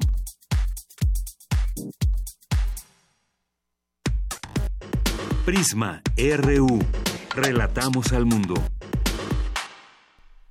Continuamos dos de la tarde con tres minutos. Estamos de regreso. Gracias por su compañía y queremos invitarlos a que escuchen Radio UNAM, pero en especial que hoy puedan escuchar una transmisión, una entrevista que Elvira García le hizo a la China Mendoza en la serie Retrato Hablado. Es una entrevista en cuatro partes que eh, se transmitirá de hoy al viernes a las cinco y media de la tarde a través de esta frecuencia 96.1 de FM. Así que, pues de aquí al viernes pueden escuchar esta entrevista en cuatro partes. Hoy empezamos y eh, a las 5.30 de la tarde por esta frecuencia. Bien, pues vamos a mandar también muchos saludos y sobre todo invitarles a que con nosotros participen a través de nuestras redes sociales, en Prisma RU, en Facebook, arroba Prisma RU en Twitter y por supuesto también ponemos a su disposición la vía telefónica 5536 4339. Nos escribe por aquí Verónica Ortiz Herrera a través de Twitter y nos dice, buenas tardes, de Yanira, no le creo nada al expresidente Carlos Salinas de Gortari, solo sé que tenemos que apoyar a nuestro presidente electo desde nuestras comunidades y darles las gracias a ustedes que nos explican los problemas del país. Pues muchas gracias, Verónica Ortiz Herrera. El papel de los medios de comunicación es un papel primordial para... Eh, para la sociedad. Y bueno, si lo hacemos de la mejor manera posible, pues yo creo que tendremos también ciudadanos informados y no desinformados, porque aunque ustedes no lo crean, muchos medios de comunicación, más allá de todo, pues a veces tienden a malinformar. Mayra Elizondo nos está escuchando, muchos saludos, Mayra desde aquí de la cabina y nos manda una fotografía de su automóvil. Ahí nos va escuchando, sintonizando el 96. de FM. Gracias, Mayra. Te mandamos muchísimos saludos. José Luis Sánchez también nos escribe, nos dice que bueno, aquí nos, nos mandan una información eh, que refiere a la jornada, nos dicen la colaboración de BM Toledo. Sería muy importante entrevistar a este periodista para que nos ilustre acerca de su reflexión, más que nada ahora que se cumplen 50 años y estamos en el análisis. Muchas gracias, José Luis Sánchez. Eh, Magdalena Contreras también nos está escuchando perdón, no Contreras, Magdalena, Magdalena González, que siempre nos escucha. Magda, ¿qué tal? Te mandamos saludos. Tamacona, México también. Y le recomendamos que sigan también a la cuenta del defensor de radio y TV UNAM y que por aquí, por supuesto, se hace presente. Su cuenta es Defensor UNAM, síganlo y cualquier cosa que tengan que decir sobre la programación, ellos siempre están muy pendientes. Alejandro Cardiel Sánchez también muchos saludos, Juan Carlos y Mina, Juan Carlos y Mina Marro, también muchos saludos de los Eones, eh, Otto Cázares también. Eh, SRGB Mexicanista, Chiluca 2011, Marco Vallejo. Muchas gracias, gracias por todos sus comentarios. Hoy no he escrito negrito en el arroz, ¿verdad? Qué raro quién sabe. Hasta nos sorprende que no haya escrito. Lo extrañamos. Andrea González seguramente también está por ahí escuchándonos. Muchas gracias a todos. Bueno, vamos a continuar, si les parece bien, en esta segunda hora y tenemos información universitaria. Con un crecimiento moderado pero continuo, la economía mexicana resiste a la difícil renegociación del Tratado de Libre Comercio de América del Norte. Mi compañero Abraham Menchaca tiene los detalles. Adelante, Abraham. Un saludo a los amigos de Prisma RU.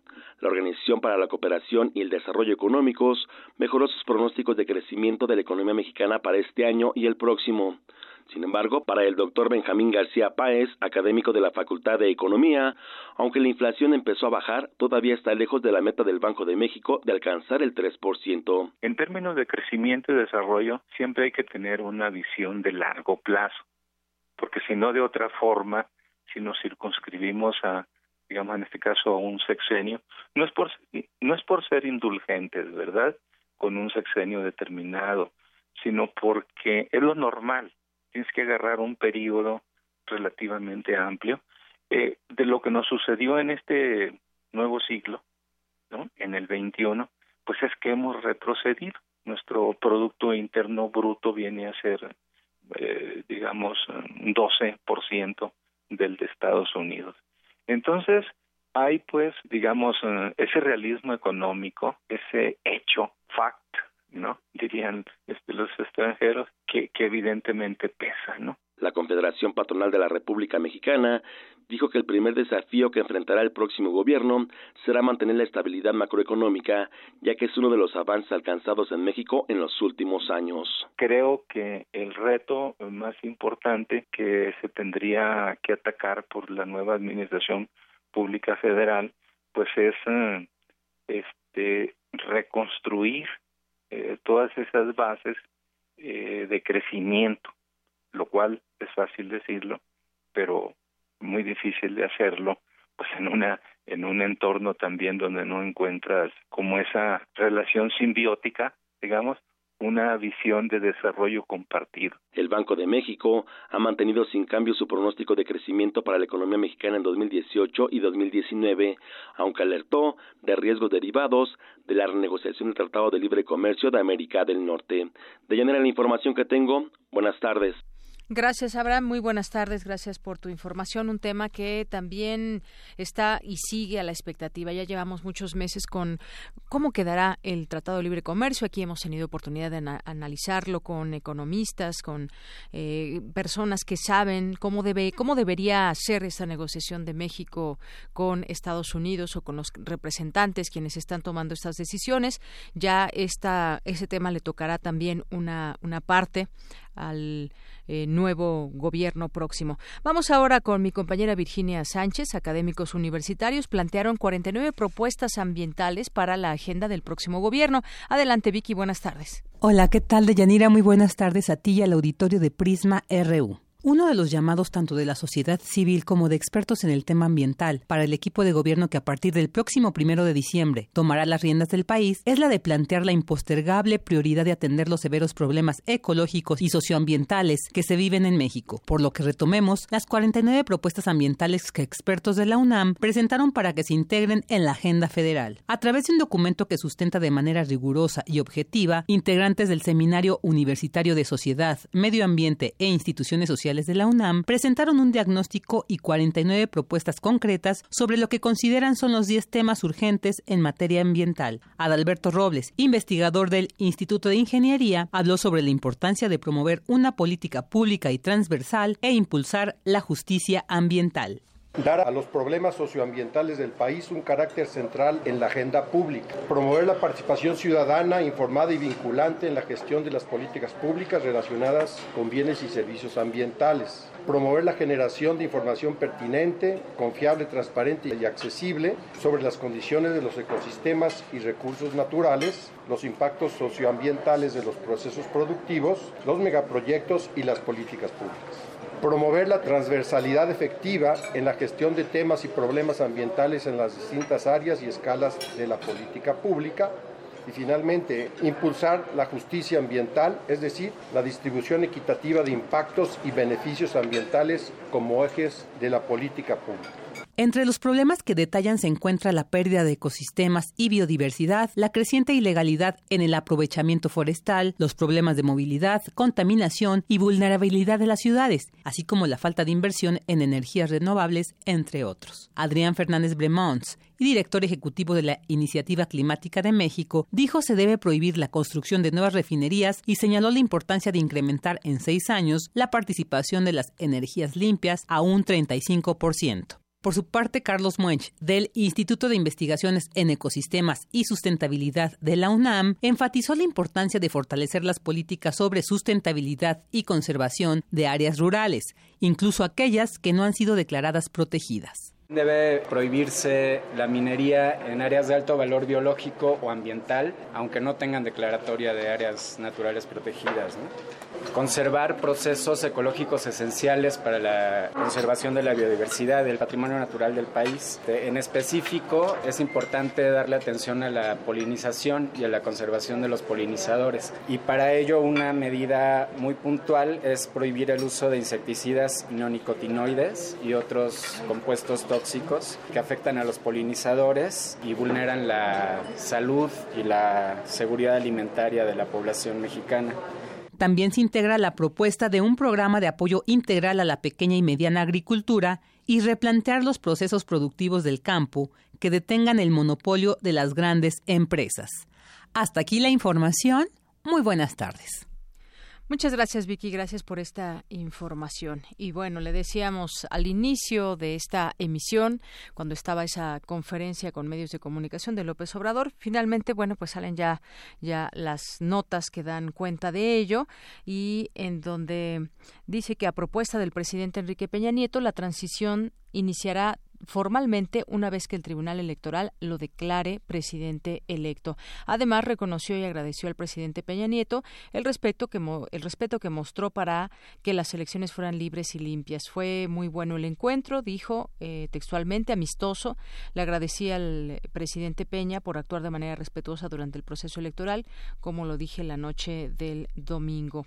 Eh, López Obrador aseguró que en esta sobre la transición de gobierno, la autonomía del Banco de México, la paz en el país tras los comicios y que respaldará al actual gobierno hasta que concluya. Fue un encuentro cordial, amistoso, importante porque tratamos temas que tienen que ver con la transición y lograr que la transición entre un gobierno que está en funciones y va a concluir y un nuevo gobierno que empieza a conformarse que de acuerdo al marco legal vamos primero a ser presidente electo y el 1 de diciembre será acto de toma de eh, de posición y bueno, pues eh, también esto fue parte de, lo que se trató ahí en una conferencia de prensa en el Palacio Nacional.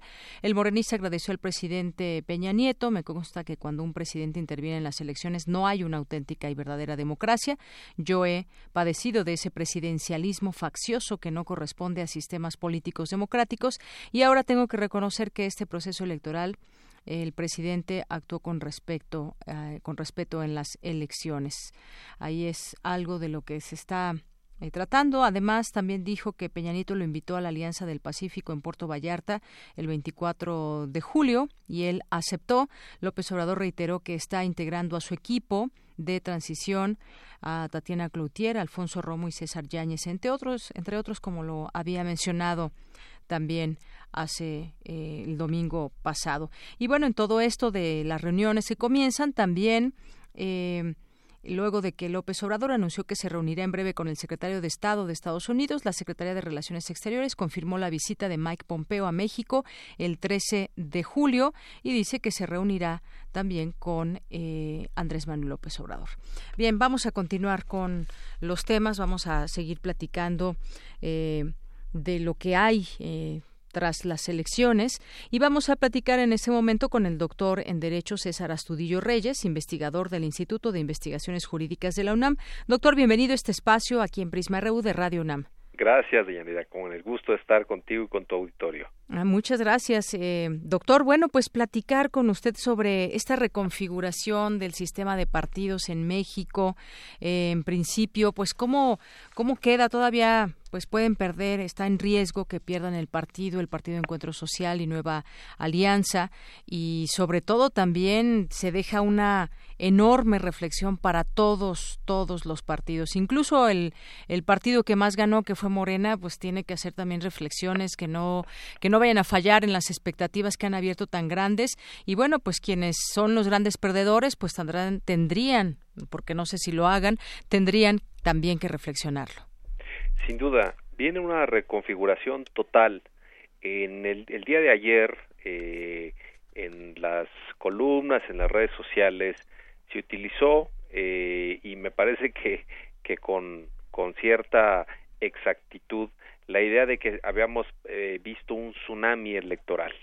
Eh, yo creo que fue así porque muy pocos se esperaban este resultado, un resultado tan contundente que, para empezar, deja eh, lastimado el anterior eh, sistema de tripartidismo que teníamos. Después de la elección de 1988 eh, se reconfiguró también el sistema de partidos porque se dio nacimiento sobre todo al PRD el PA, el PRI eh, había perdido también buena parte ya de su hegemonía, el PAN hizo una, una participación electoral muy muy importante, pero de, de, de 1988 hacia adelante, sobre todo con las elecciones de 1991, advertimos que estos tres partidos lograban aglutinar cada elección hacia adelante, eh, federal y estatal, más del el 95% de los votos, es decir, eh, casi más de cada nueve, eh, de nueve de cada diez votantes lo hacía por uno de estos tres partidos. Hoy vemos que eh, claramente resultado de este tsunami el, la primera fuerza política de este país ahora es Morena. Hay que asumirlo como tal, pero después de eso, los tres partidos del, del tripartidismo clásico están muy lastimados, muy lastimados producto de sus crisis internas, producto de los propios resultados, del número de votos efectivos que tuvieron y en ese y producto también de los espacios que eh, van a dejar de gobernar porque si, si lo vemos, digamos, el, el PRI se fue al tercer lugar. Esto ya le veo ocurrido también con, con Roberto Madrazo, pero no en la dimensión de ahora, porque no ganó ninguna de las nueve gubernaturas en juego, perdió absolutamente todas en buena parte de ellos también se fue a tercer lugar eh, de las preferencias electorales. Eh, el PRD deja de gobernar, deja de gobernar tres ámbitos en donde tenía una presencia ya asentada, la más representativa la Ciudad de México, en donde desde hace ya muchos años venía gobernando claramente el PRD, ahora lo deja de gobernar, deja de gobernar Tabasco también, importante, pero también hay que decirlo, Tabasco es la tierra de de, Andrés Manuel López Obrador y deja de gobernar Morelos también en una caída muy muy relevante. Básicamente al PRD le quedaría solamente un espacio, pero en donde claramente tampoco se ve que ellos tengan una influencia como partido político dentro del gobierno, que es en Michoacán a la cabeza de Silvano Orioles.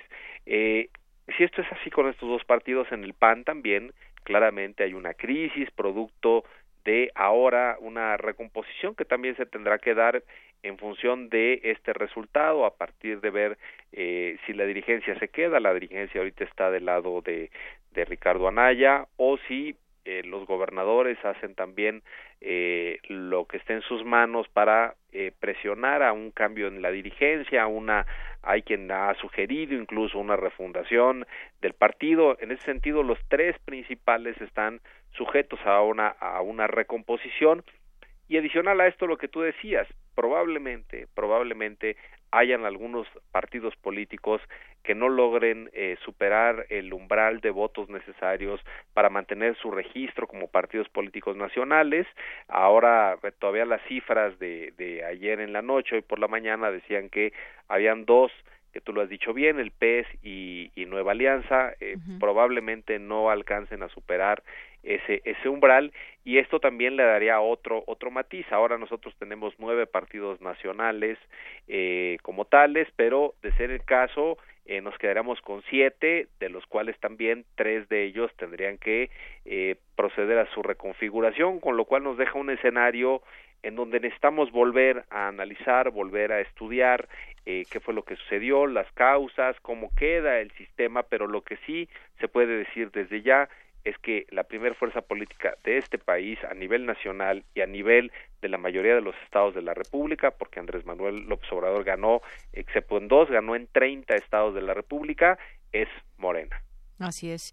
Bueno, pues vamos a ver también cómo pues cómo caen esas reflexiones en, en, los partidos. Y sí ha habido muchos movimientos a lo largo de, de la historia eh, política en este sentido con, con, todos los partidos los los que ya tienen mucho más eh, tiempo los nuevos los más pequeños los que siempre se alían a uno más grande para pues tener cierto peso. Uno de ellos es el Partido Verde Ecologista por ejemplo.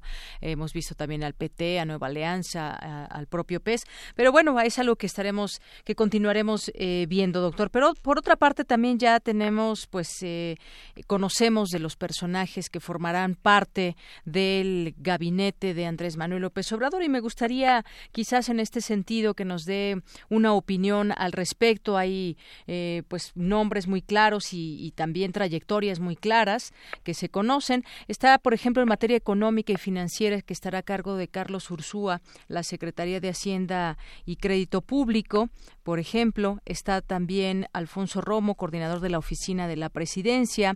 Está, por ejemplo, para la atención de los asuntos internacionales, Héctor Vasconcelos, que se iría a la Secretaría de Relaciones Exteriores, eh, junto con Marcelo Ebrard, que tendrá a su cargo la atención de asuntos internacionales. Luego está, por ejemplo, en asuntos políticos internos, eh, Olga Sánchez Cordero, que se iría a la Secretaría de Gobernación, que ahí había una situación de si, si realmente ocuparía este cargo o, como legisladora, pero ¿cómo, ¿cómo ve, doctor, pues estos nombres que ya se conocen y, hacia dónde nos, nos llevarían? Mira, lo cierto es que hay que decir que el único que publicitó quienes lo acompañarían ya en el gabinete, eh, en lo que se conoce como el gabinete legal, fue Andrés Manuel López Obrador, ni Ricardo Anaya, ni José Antonio Mid, mucho menos el Bronco, dijeron o dieron pistas para decir con quiénes iban a gobernar.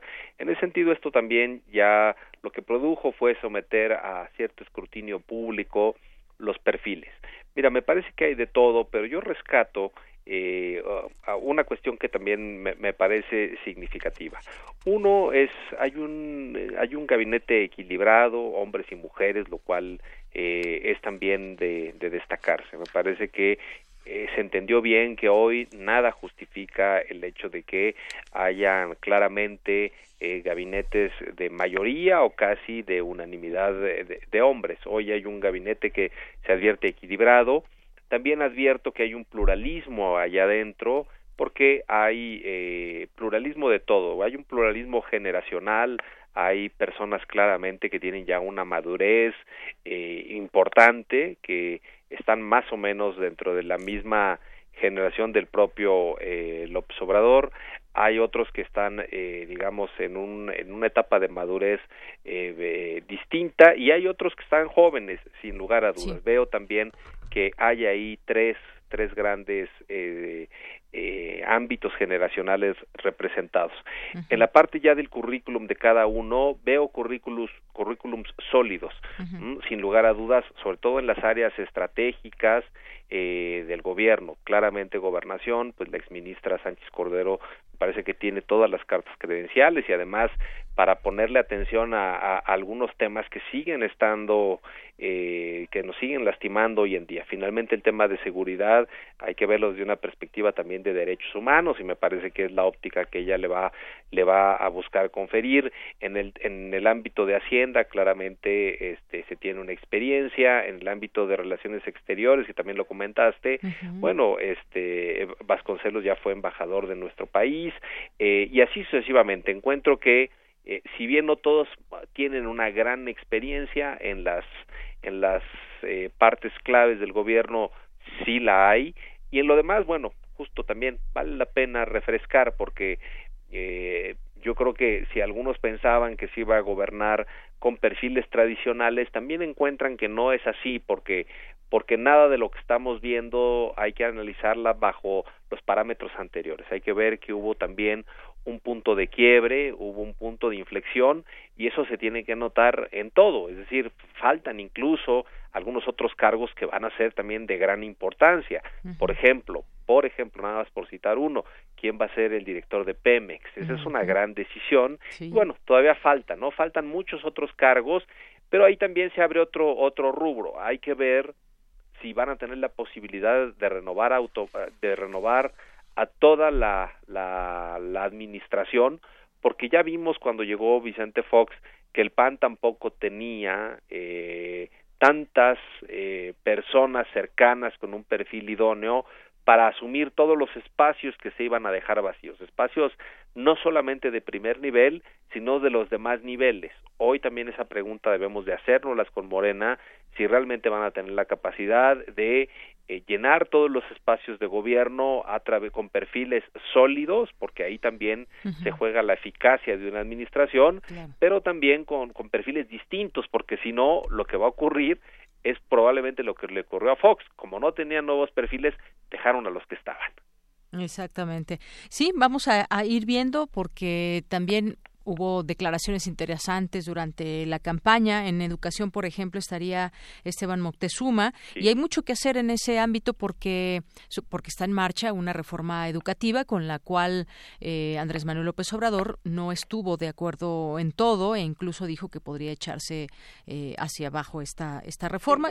Lo iremos viendo. En, en seguridad pública estaría Alfonso Durazo también, un perfil que ya ha estado también en otros eh, gobiernos. Hay que recordar que fue secretario particular de Luis Donaldo Colosio y vocero con, con Vicente Fox en la presidencia.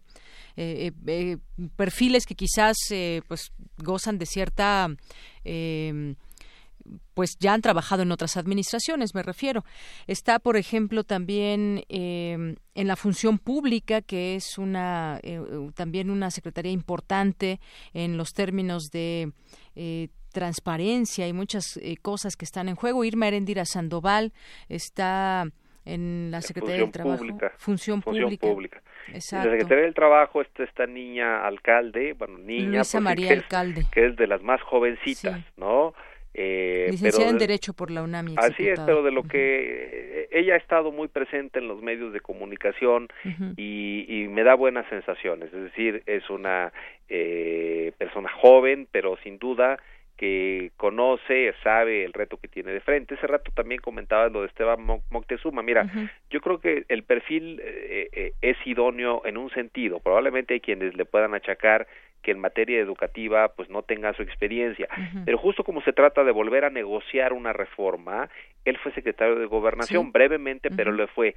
Entonces, exactamente. Entonces tiene esta parte donde yo creo que lo lo están invitando porque hay muchas cosas que negociar y negociar desde todos los puntos de vista posibles, negociar con los sindicatos de la educación, eh, negociar pues con los grupos de padres de familia, negociar, hay, hay muchas vertientes, muchas puertas que se van a abrir y probablemente su perfil justamente como un buen negociador, un buen generador de acuerdos, de consensos, es lo que lo haya proyectado hacia ese espacio. Así es. Tenemos también a Alejandra Frausto, por ejemplo, en, en Cultura, o Miguel Torruco en Turismo, exsecretario de Turismo de la Ciudad de México, por ejemplo. Así es, así es. Me parece que es un es un eh, órgano, eh, el gabinete en este caso es un órgano plural. Repito, yo destaco eso porque también eh, no necesariamente estamos viendo y ahí hay un mensaje a, gente totalmente cercana al observador, porque eh, claramente no es así, ¿no? Eh, y en ese sentido, qué, bueno, qué bueno que, que, surjan nuevos perfiles. Hay algunos otros que también, hay que decirlo, han estado en la antesala. Eh, recuerdo también en, en comunicaciones y, trans, y transportes, el, el, ingeniero, eh, eh, ay, se, se, me va ahora el nombre, bueno, pues ya había sido subsecretario de Comunicaciones y Transportes. En ese sentido, bueno, eh, ahora mismo eh, es un es un paso hacia adelante para que ya asuma la la, titula, la titularidad. Entonces, bueno, pues me parece que eso también es destacable. Así es. Y bueno, hablando de comunicaciones y transportes, en este caso está propuesto Javier Jiménez Espriu. Exactamente, el ingeniero Jiménez Espriu, que es a quien me estoy refiriendo. Ah, Él ya había sido subsecretario en esa misma secretaría y con lo cual conoce eh, sin lugar a dudas conoce el, el, el, ámbito que le va a tocar eh, tener eh, tener la responsabilidad. Ni más ni menos por ejemplo el tema del aeropuerto un tema Así que habrá que entrarle también sin duda e incluso hoy en la mañana veíamos de lo que de la reunión del presidente con el presidente electo eh, se tocó el aeropuerto. En ese sentido pues claramente que eh, se tendrán que eh, tendrán que compartir mucha información para que eh, el secretario, el, el, ingeniero, este Jiménez Espriu pueda conocer esa información y ya llevarle un parecer al presidente electo, ¿no? Porque finalmente esa es la labor de, de los secretarios, conocer a fondo una determinada situación y llevarle eh, las eh, digamos la información elemental que el presidente debe conocer para tomar ahí las determinaciones que que sean necesarias muy bien. Bueno, pues ahí están estos eh, perfiles que ya se conocen y que tendrán en sus manos una enorme labor en cada una de las áreas en donde se encontrarán y que pues forman parte de todo este ámbito en el que se ha abierto pues una una una esperanza y que en sus manos tendrán muchas acciones que hacer, estudiar, hacer un diagnóstico primero de cada una de sus áreas y lanzar las propuestas que sean necesarias y de las cuales estaremos aquí muy puestos para analizar. Así que por lo pronto, doctor, muchísimas gracias por estar con nosotros aquí en Radio UNAM. Gracias a ti por la invitación a dialogar en, en Radio UNAM, que siempre es un placer. Gracias, hasta luego, doctor. Muy buenas tardes al doctor en Derecho César Astudillo Reyes, investigador del Instituto de Investigaciones Jurídicas de la UNAM. Relatamos al mundo. Relatamos al mundo. Porque tu opinión es importante, síguenos en nuestras redes sociales, en Facebook como Prisma RU y en Twitter como arroba PrismaRU. Internacional RU. Más de mil personas han muerto en el Mediterráneo desde principios de 2018 tratando de llegar a las costas europeas. Apenas este fin de semana murieron ahogados 200 inmigrantes, informó la Organización Internacional para las Migraciones. La canciller alemana Angela Merkel logró preservar su gobierno al alcanzar un acuerdo con su ministro del Interior, Horst Seehofer, para reducir el número de solicitantes de asilo en el país. El compromiso incluiría la creación de centros para migrantes en la frontera germano-austriaca. No obstante, el acuerdo no complace totalmente a la oposición hablan algunos detractores. No solo es una gran decepción para mí, sino también una negación de la acción europea conjunta. El señor Seehofer no ganó, la señora Merkel no ganó, pero la democracia ha quedado dañada.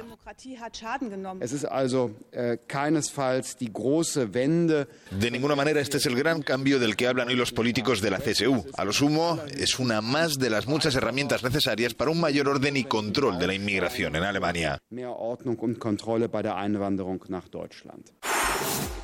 Por su parte, el gobierno austriaco respondió que está dispuesto a tomar medidas para proteger sus fronteras, tras las restricciones a la entrada de migrantes anunciadas por su vecino alemán, con la finalidad de evitar desventajas para su población el gobierno español trasladó a Cataluña a seis de los nueve líderes independentistas en prisión. La decisión tiene especial importancia política porque se produce a pocos días de que el presidente Pedro Sánchez y el líder de la Generalitat, Kim Torra, se reúnan el próximo 9 de julio.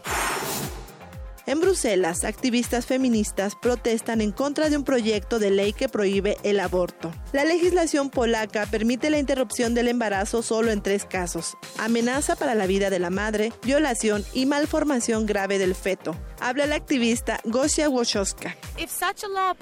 Si tal ley se aprueba, nos pondrá en una posición más marginal de la que ya nos encontramos en este momento. Nos sentimos ciudadanos de segunda categoría, cuyos derechos no están protegidos nos vemos amenazadas por los legisladores y eso no está bien. Este martes, el volcán Agun expulsó una nube de ceniza por encima de los 5.000 metros sobre el nivel del mar, lo que obligó a las autoridades a cerrar el aeropuerto de la isla de Java en Indonesia. Gracias, Ruth Salazar, por las breves internacionales. Y bueno, sigamos hablando de estos eh, temas.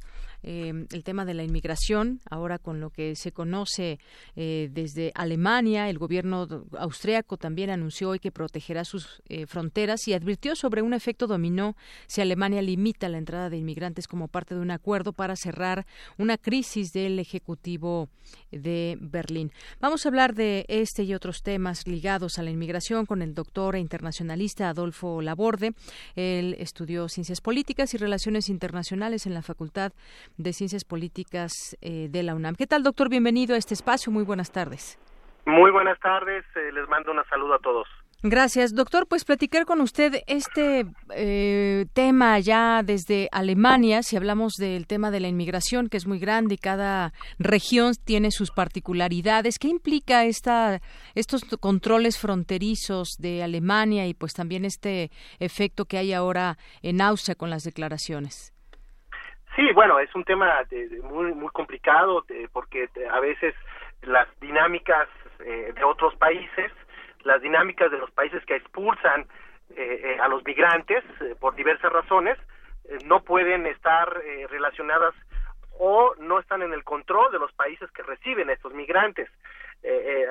Alemania, Austria son los países que han experimentado, entre otros España, Italia, han experimentado el fenómeno migratorio y eh, eh, hay otros países que, son de tránsito, pero eh, esta dinámica, te repito, tiene muchas complicaciones porque es muy difícil que, que los países que reciben a los migrantes, en este caso, donde ya hay una afectación política, como es el caso de Alemania y Austria, puedan hacer algo al respecto, si no es que palear o bien generar tipos de ayuda para poder contribuir a que el fenómeno migratorio se reduzca, pero bueno, es muy complicado que las razones son estructurales.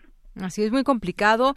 Y sobre todo después de que en su momento Angela Merkel había señalado pues abrir esta posibilidad a muchos migrantes, sabemos que siguen llegando a distintas fronteras en condiciones muy precarias y que y, no solamente de esa manera, sino también pues eh, quienes vienen huyendo de la guerra, por ejemplo, y que se han abierto algunas eh, fronteras, esto pues nos hace pensar también en qué pasa con toda esa gente que pues está ahora eh, quizás dentro de la idea de un rechazo y, bueno, pues es parte de la pobreza que hay muchas veces eh, extrema o con distintas necesidades en los países. No, efectivamente, Yanira, hay por supuesto muchas razones por las cuales la gente migra, ¿no? Hay migrantes económicos, pero también hay migrantes eh, ecológicos, hay migrantes que salen de sus países por, por este tipo de problemáticas, ¿no? Por, por guerras, ¿no? Guerras civiles, ¿no? Hambrunas, y eso pues lógicamente repito eh, no está eh, en manos de, estos países solucionar los problemas se debe de hacer a través de la cooperación internacional para el desarrollo se debe de hacer a través de los organismos multilaterales que dan esta cooperación eh, Naciones Unidas sin embargo repito es un tema estructural hay un gran subdesarrollo en los países que, que, generan estos flujos migratorios y al final de cuentas pues el resultado es lo que estamos viendo, ¿no? una pugna al interior de Alemania, pugnas y, un arribo de, gobiernos de derecha que no quieren generar estas políticas de recepción de migrantes y por supuesto habrá algunas otras que mancharán pues la tradición de algunos países. Exactamente. Bueno, es, eso es lo que pasa también en, en, los contextos internacionales, pero aquí en México también tenemos nuestros temas ligados a la inmigración y tiene que ver con que muchos migrantes pasan en la frontera de México y sobre todo también muchos mexicanos que se van a los Estados Unidos sin eh, papeles de manera ilegal y pues ahora se abre también una expectativa con eh, la llegada de un nuevo gobierno aquí a, a nuestro país que es el de Andrés Manuel López Obrador. Y bueno, pues ayer se reaviva todo este tema con la llamada eh, de entre él y Donald Trump, porque pues una propuesta para explorar un acuerdo integral de proyectos de desarrollo que generen empleos en México y se pueda reducir la, la migración, mejorar la seguridad, que ha sido un reclamo también constante de Estados Unidos. ¿Qué, qué pensar de todo esto, doctor? Bueno, mira, tenemos que cambiar los términos de, de relación con Estados Unidos. Eh, evolucionar de, de esta estrategia de un acuerdo de libre comercio a un proceso de integración económica donde haya movilidad eh, laboral, movilidad de los factores productivos, no solamente los bienes y servicios, sino también la gente, que, que, bueno, pues el libre comercio lo hace la gente, y eso pues es cambiar un poco la dinámica.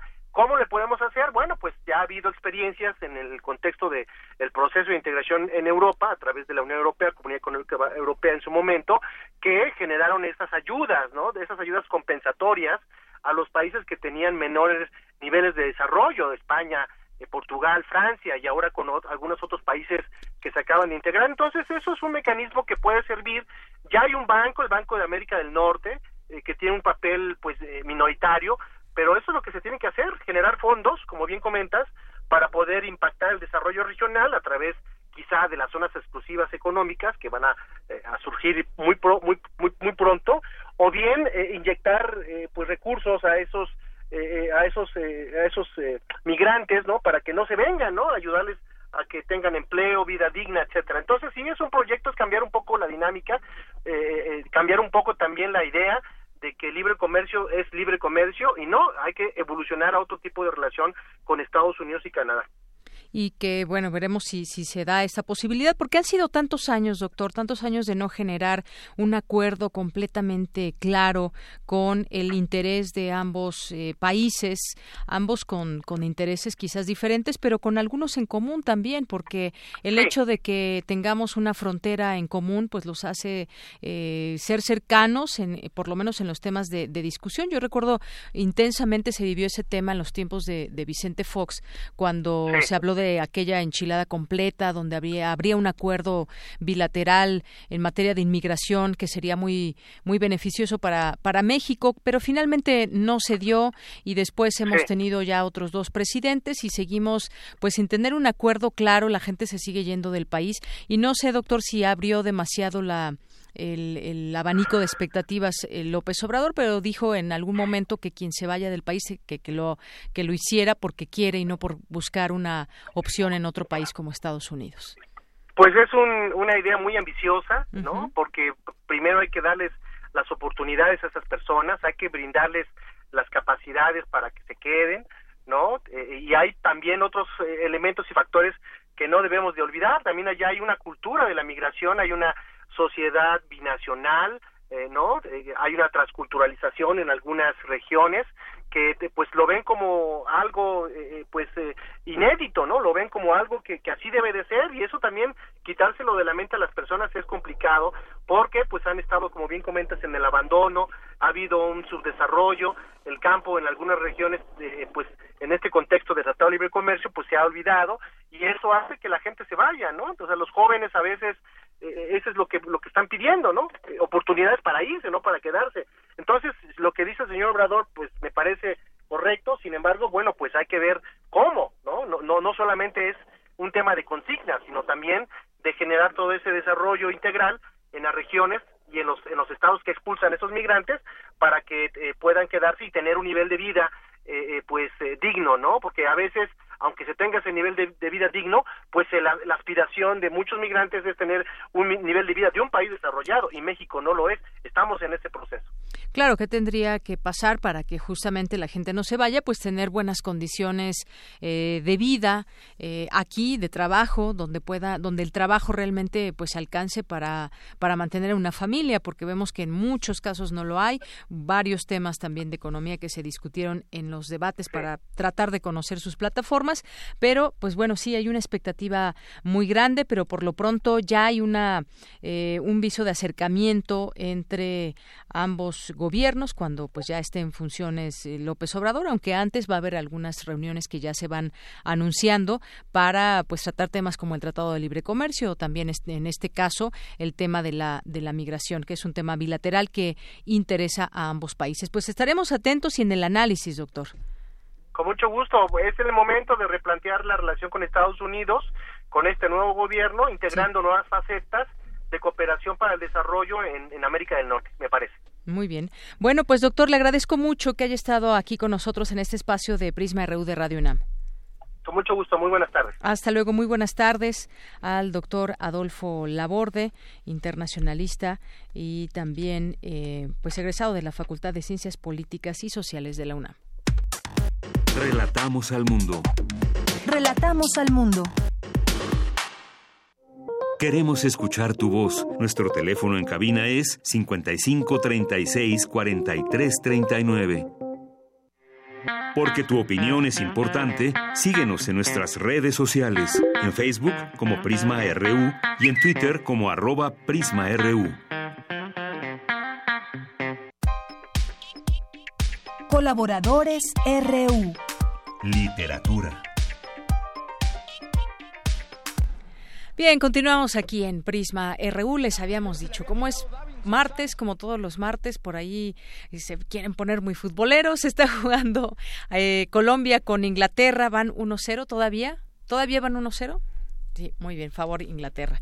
Bueno, pues hoy es martes de, literatura. Ya también habíamos platicado con Alejandro Toledo sobre el tema del fútbol y la literatura. Y hoy nos acompaña aquí en cabina, en esta sección de A la orilla de la tarde. Eh, Alejandro Toledo, como ustedes saben, es ensayista y miembro del Sistema Nacional de Creadores de Arte. Y me da mucho gusto recibirte aquí en esta cabina. Alejandro, ¿cómo estás? Muy bien, Janina, ¿cómo estás tú? Pues muy bien, muy bien aquí analizando los días posteriores a una tan importante elección en nuestro país. Sí, realmente fue inédito, ¿no? Yo, hice un recuento yo de las desde que tengo uso de razón, desde que tenía edad ciudadana para ir a las a votar. Creo que todos los candidatos por los que había yo votado habían perdido, ¿no? no sé si el primero fue Berto Castillo o, o Rosario Ibarra de Piedra por ahí. Tengo un poco una cierta confusión en el tiempo, pero creo que Berto Castillo debe haber sido uno de los primeros. ¿no? Recuerdo que hasta puse este, carteles en mi casa que me duraron un día porque mi padre trabajaba en el gobierno y pensó que si se daban cuenta sus compañeros o sus jefes de que estaba ahí él anunciando al, al, al, rival, sí. quizá de López Portillo. Me acuerdo aquel cartel de naranjo de salario mínimo al presidente para que vea lo que se siente. Ah, ya. Entonces los quité, pues duraron un poco tiempo. Bueno, pero estamos... Estamos ahora en esta tu sección y cuéntanos de qué nos vas a platicar hoy. Sí, pues eh, sigo con el asunto del deporte. Pues, hace una semana hablamos de boxeo, antes hablamos de fútbol y literatura. Te decía yo que el problema en México ha sido que, que no hay muchos lectores de, libros deportivos. Hay muchos fanáticos, muchos aficionados al boxeo o al fútbol, pero los editores dicen que no, que, que los libros sobre estos temas no se venden como en Argentina o en España, donde es un bestseller, una biografía de Maradona, por ejemplo, un libro de, de Baltano. Aquí hay, hay, hay, mucho entusiasmo, pero no, a la hora de pasarlo a la letra, ese entusiasmo no, no, entusiasma tanto, ¿no? Y en nuestra historia literaria hay un personaje muy curioso del que ya hemos hablado aquí, creo, acuérdate, que alguna vez te conté que recuperé una Violeta, además un libro del año 68 que había yo extraviado y que, que este año recuperé, que es, el personaje es Francisco Tario. Él en los años 30 era el elegante Peláez o el Adonis Peláez, eh, arquero del equipo Asturias ¿no? Ahí la historia futbolística aparece, ¿no? Incluso por el final de su carrera, porque hay un, el trompito Carreño, que creo que fue el primer mexicano en meter un gol en un mundial, no sé, no sé si el dato es, exacto, pero fue seleccionado el trompito Carreño, alguien nos ayudará a buscarlo. lo lesionó y lo retiró del, de las canchas al darle una patada en un, en un costado. Y este y se transformó eh, incluso físicamente se rapó y empezó a publicar libros en los años 40 como Francisco Tario y es uno de los precursores del, del cuento fantástico en México no con un libro que se llama La noche no entonces este este Francisco Peláez tiene convertido en Francisco Tario tiene este antecedente de haber sido futbolista en los años en los años 30 en el equipo Asturias. ¿no? Estás buscando al Trompito Carreño. Estaba buscando al Trompito Carreño. Sí. Él fue el que lo lesionó, el que retira a Tario del, de las canchas. Y este y lo y gracias, gracias a eso tal vez lo, lo convierte, lo, lo, vuelve escritor, ¿no? Y un escritor, digamos, bastante bueno en todos los géneros que, que frecuentó, que, que fueron el cuento fantástico con tres libros que son La Noche, eh, Tapiocaín, Mansión para Fantasmas y Una Violeta además. Hizo dos novelas, una se rescató de forma póstuma, tres obras de teatro, tiene algunos libros como clasificables, un, uno que se llama Equinoccio, que son aforismos o escritura breve. Tiene un breve diario de un amor perdido, que es una especie de prosemario la puerta en el muro. Pero está este antecedente de, su paso por las canchas. Creo que hay pocos eh, escritores mexicanos que han sido futbolistas, ¿no? Oye, y sí, este dato que decías del Trompito Carreño, sí es reconocido por ser el autor del primer gol para México en unos Juegos Olímpicos y en un Mundial de Fútbol, 1928 y 1930 respectivamente. Pues ese es el, el personaje que nos quitó un gran portero, que era el Adonis. Peláez, pero que y que lo este lo hizo llegar a la llevar lo hizo llevarlo a la a la letra, ¿no? Y con y es un personaje muy inusual. Yo cuando empecé a leer a Tario tenía yo 18 años por allí. Y en la contraportada de una violeta además se leía un poco sus actividades y se mencionaba el asunto deportivo. Después conocía a los hijos, me mostraron los álbumes y ahí había muchas fotos de Tario este, portereando, ¿no? Como arquero. Usaba gorra, cachucha, un poco al estilo de un arquero Zamora, que era el, arquero de la selección española de, de, esa época. Y unos suéteres también especiales que compraba en la misma tienda que, que Zamora, ¿no? Entonces era, era es un personaje sui generis, ¿no? Se le ve volando ahí este, en, en, grandes atrapadas, en grandes acciones eh, en la época en, unos cigarros que se llamaban elegantes aparecía una de esas paradas como era, era a, partir de una fotografía toma, que le tomaron a él no yo hace unos años rescaté eh, publiqué un libro que se llama La desconocida del mar y otros textos recuperados que son materiales que me encontré en lo que llamamos la cómoda mágica un, el lugar donde almacenaba eh, uno de los hijos de Tario la los papeles de su padre. Y ahí hay incluso un, algo que le titulé El diario de un guardameta, que es un diario de los años de que 31 por ahí, donde cuenta cómo se preparaba para un partido. El domingo habla del, del resultado y da algunos incidentes. Tenía un entrenador también que está en la historia futbolística que se llamaba Serrayonga, que creo que es que creo que llegó a ser seleccionado mexicano también en, en estos años, ¿no? Entonces, este, pues está en la historia literaria y en la historia futbolística mexicana está el registro de un de alguien que este que estuvo en las canchas y que además tomó la tomó la pluma, ¿no? En los textos de Tario hay poca referencia al, al fútbol, ¿no? Él, eh, en sus diarios y en sus cartas personales sí habla de este, por ejemplo, de haber ido a un entrenamiento de la selección española los hijos cuentan que en los años 50 los llevó a, a los dos mundiales que hubo entonces en Europa, que, no, que si no me equivoco fueron Suiza y Suecia, en 54 y en 58. En los álbumes hay boletos, de entradas de esos, de partidos para, ese, para esos mundiales. ¿no? Entonces era aficionado Tal vez le, le iba al Real Madrid porque la familia era española y él vivió en Madrid después de los años 50, de hecho murió en murió en Madrid. Y este, entonces está la afición y está la pluma fantástica. Este, es un autor realmente excepcional, ¿no? Que hace en, los cuentos de, de Tario, por ejemplo, hay uno que se llama La noche del féretro, que es contado por el propio féretro, que relata cómo es su vida y cómo el, para el féretro es una especie de matrimonio el recibir el cadáver, el cuerpo.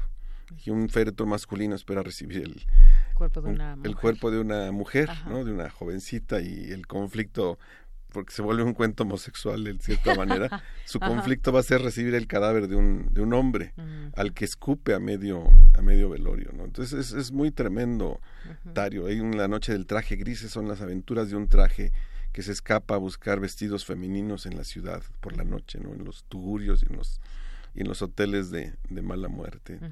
es, es inusual en, en, muchos sentidos y ha sido poco a poco rescatado y, y valorado para darle un, sitio especial en la, en la literatura mexicana. ¿no? Oye Alejandro, y traes, traes varios libros. Sí, traigo seis libros. De esto justamente que nos platicas, de la desconocida del mar y de estos textos que, que, nos platicas, que, que lo hallas en esta cómoda antigua que Tario adquirió en los en los saldos de una iglesia. En los saldos de una iglesia, sí. Y bueno, pues estos textos que, que, tú reúnes y que, pues bueno, podemos regalar a nuestro auditorio. Sí, si quieres hacemos una pregunta. sí, a ver, ¿qué les preguntamos? en, la editorial Ficticia publicó en esta colección que se llama El Gabinete de Curiosidades de Meister Flo. Es una colección que dirige Javier García Galeano, La desconocida del mar y otros textos recuperados. Pues yo hace rato hablé de cómo le decían a Atario en las canchas, cuál era su nombre, el que aparecía en la prensa y ah, los, alias que eran dos básicamente, con alguno de ellos que nos que nos digan seis lectores puedan llevarse cada uno un, bueno, pues que nos digan estos eh, esta respuesta, estos alias y nos pueden llamar al 55 36 43 39 y se pueden llevar alguno de estos seis libros que nos trajo Alejandro Toledo y nos pueden marcar al 55 36 43 39. Así que repitamos por favor la, la pregunta, Alejandro. ¿Cuáles eran los alias con los que era conocido Francisco Tario en los años 30 en las en las canchas. Con que nos digan uno, está bien. Como portero del equipo Asturias, ¿no? Muy bien, que nos digan los alias ahí de... Es difícil imaginarse un escritor en vestido deportivamente, ¿no? él después vivió en Acapulco y porque tenía un par de cines y andaba en traje de baño y hay fotos del musculoso, este, era guapo, era muy muy guapo y su mujer se llamaba Carmen Farel, también era muy muy hermosa, era hermana de aquel Arsenio Farel Cubillas, que era que fue funcionario varios sexenios. Pero para ella, Arsenio Farel, como yo lo recuerdo en las fotos, era, era más bien feo. Y Carmen Farel era, era hermosísima, ¿no? Y eran una pareja como muy singular, ¿no? Iban en los años 30 cuando se conocieron a, los bailes y bailaban tango y bailaban bailes de salón y eran, destacaban por porque bueno él, era portero entonces este destacaban por ser una, una pareja como muy armónica muy bien. Bueno, pues Alejandro Toledo, muchas gracias por venir, por traernos libros para los radioescuchas que escucho ya están llamando, ya están ahí tomando sus nombres nuestros compañeros Ruth y Luis. Muchas gracias Alejandro, gracias por estar aquí y por traernos estos regalos para el público Radio Escucha. Pues mientras yo pienso seguir con el tema del fútbol y el deporte, a ver, explorar quizá uno o dos casos más. Así es. Bueno, pues aquí estaremos muy atentos para escucharte. Que estés muy bien. Gracias, gracias Alejandro Toledo. Gracias a usted por escucharnos. Mañana sintonícenos en punto de la una. Mi nombre es Yanira Morán. A nombre de todo el equipo, gracias y buenas tardes.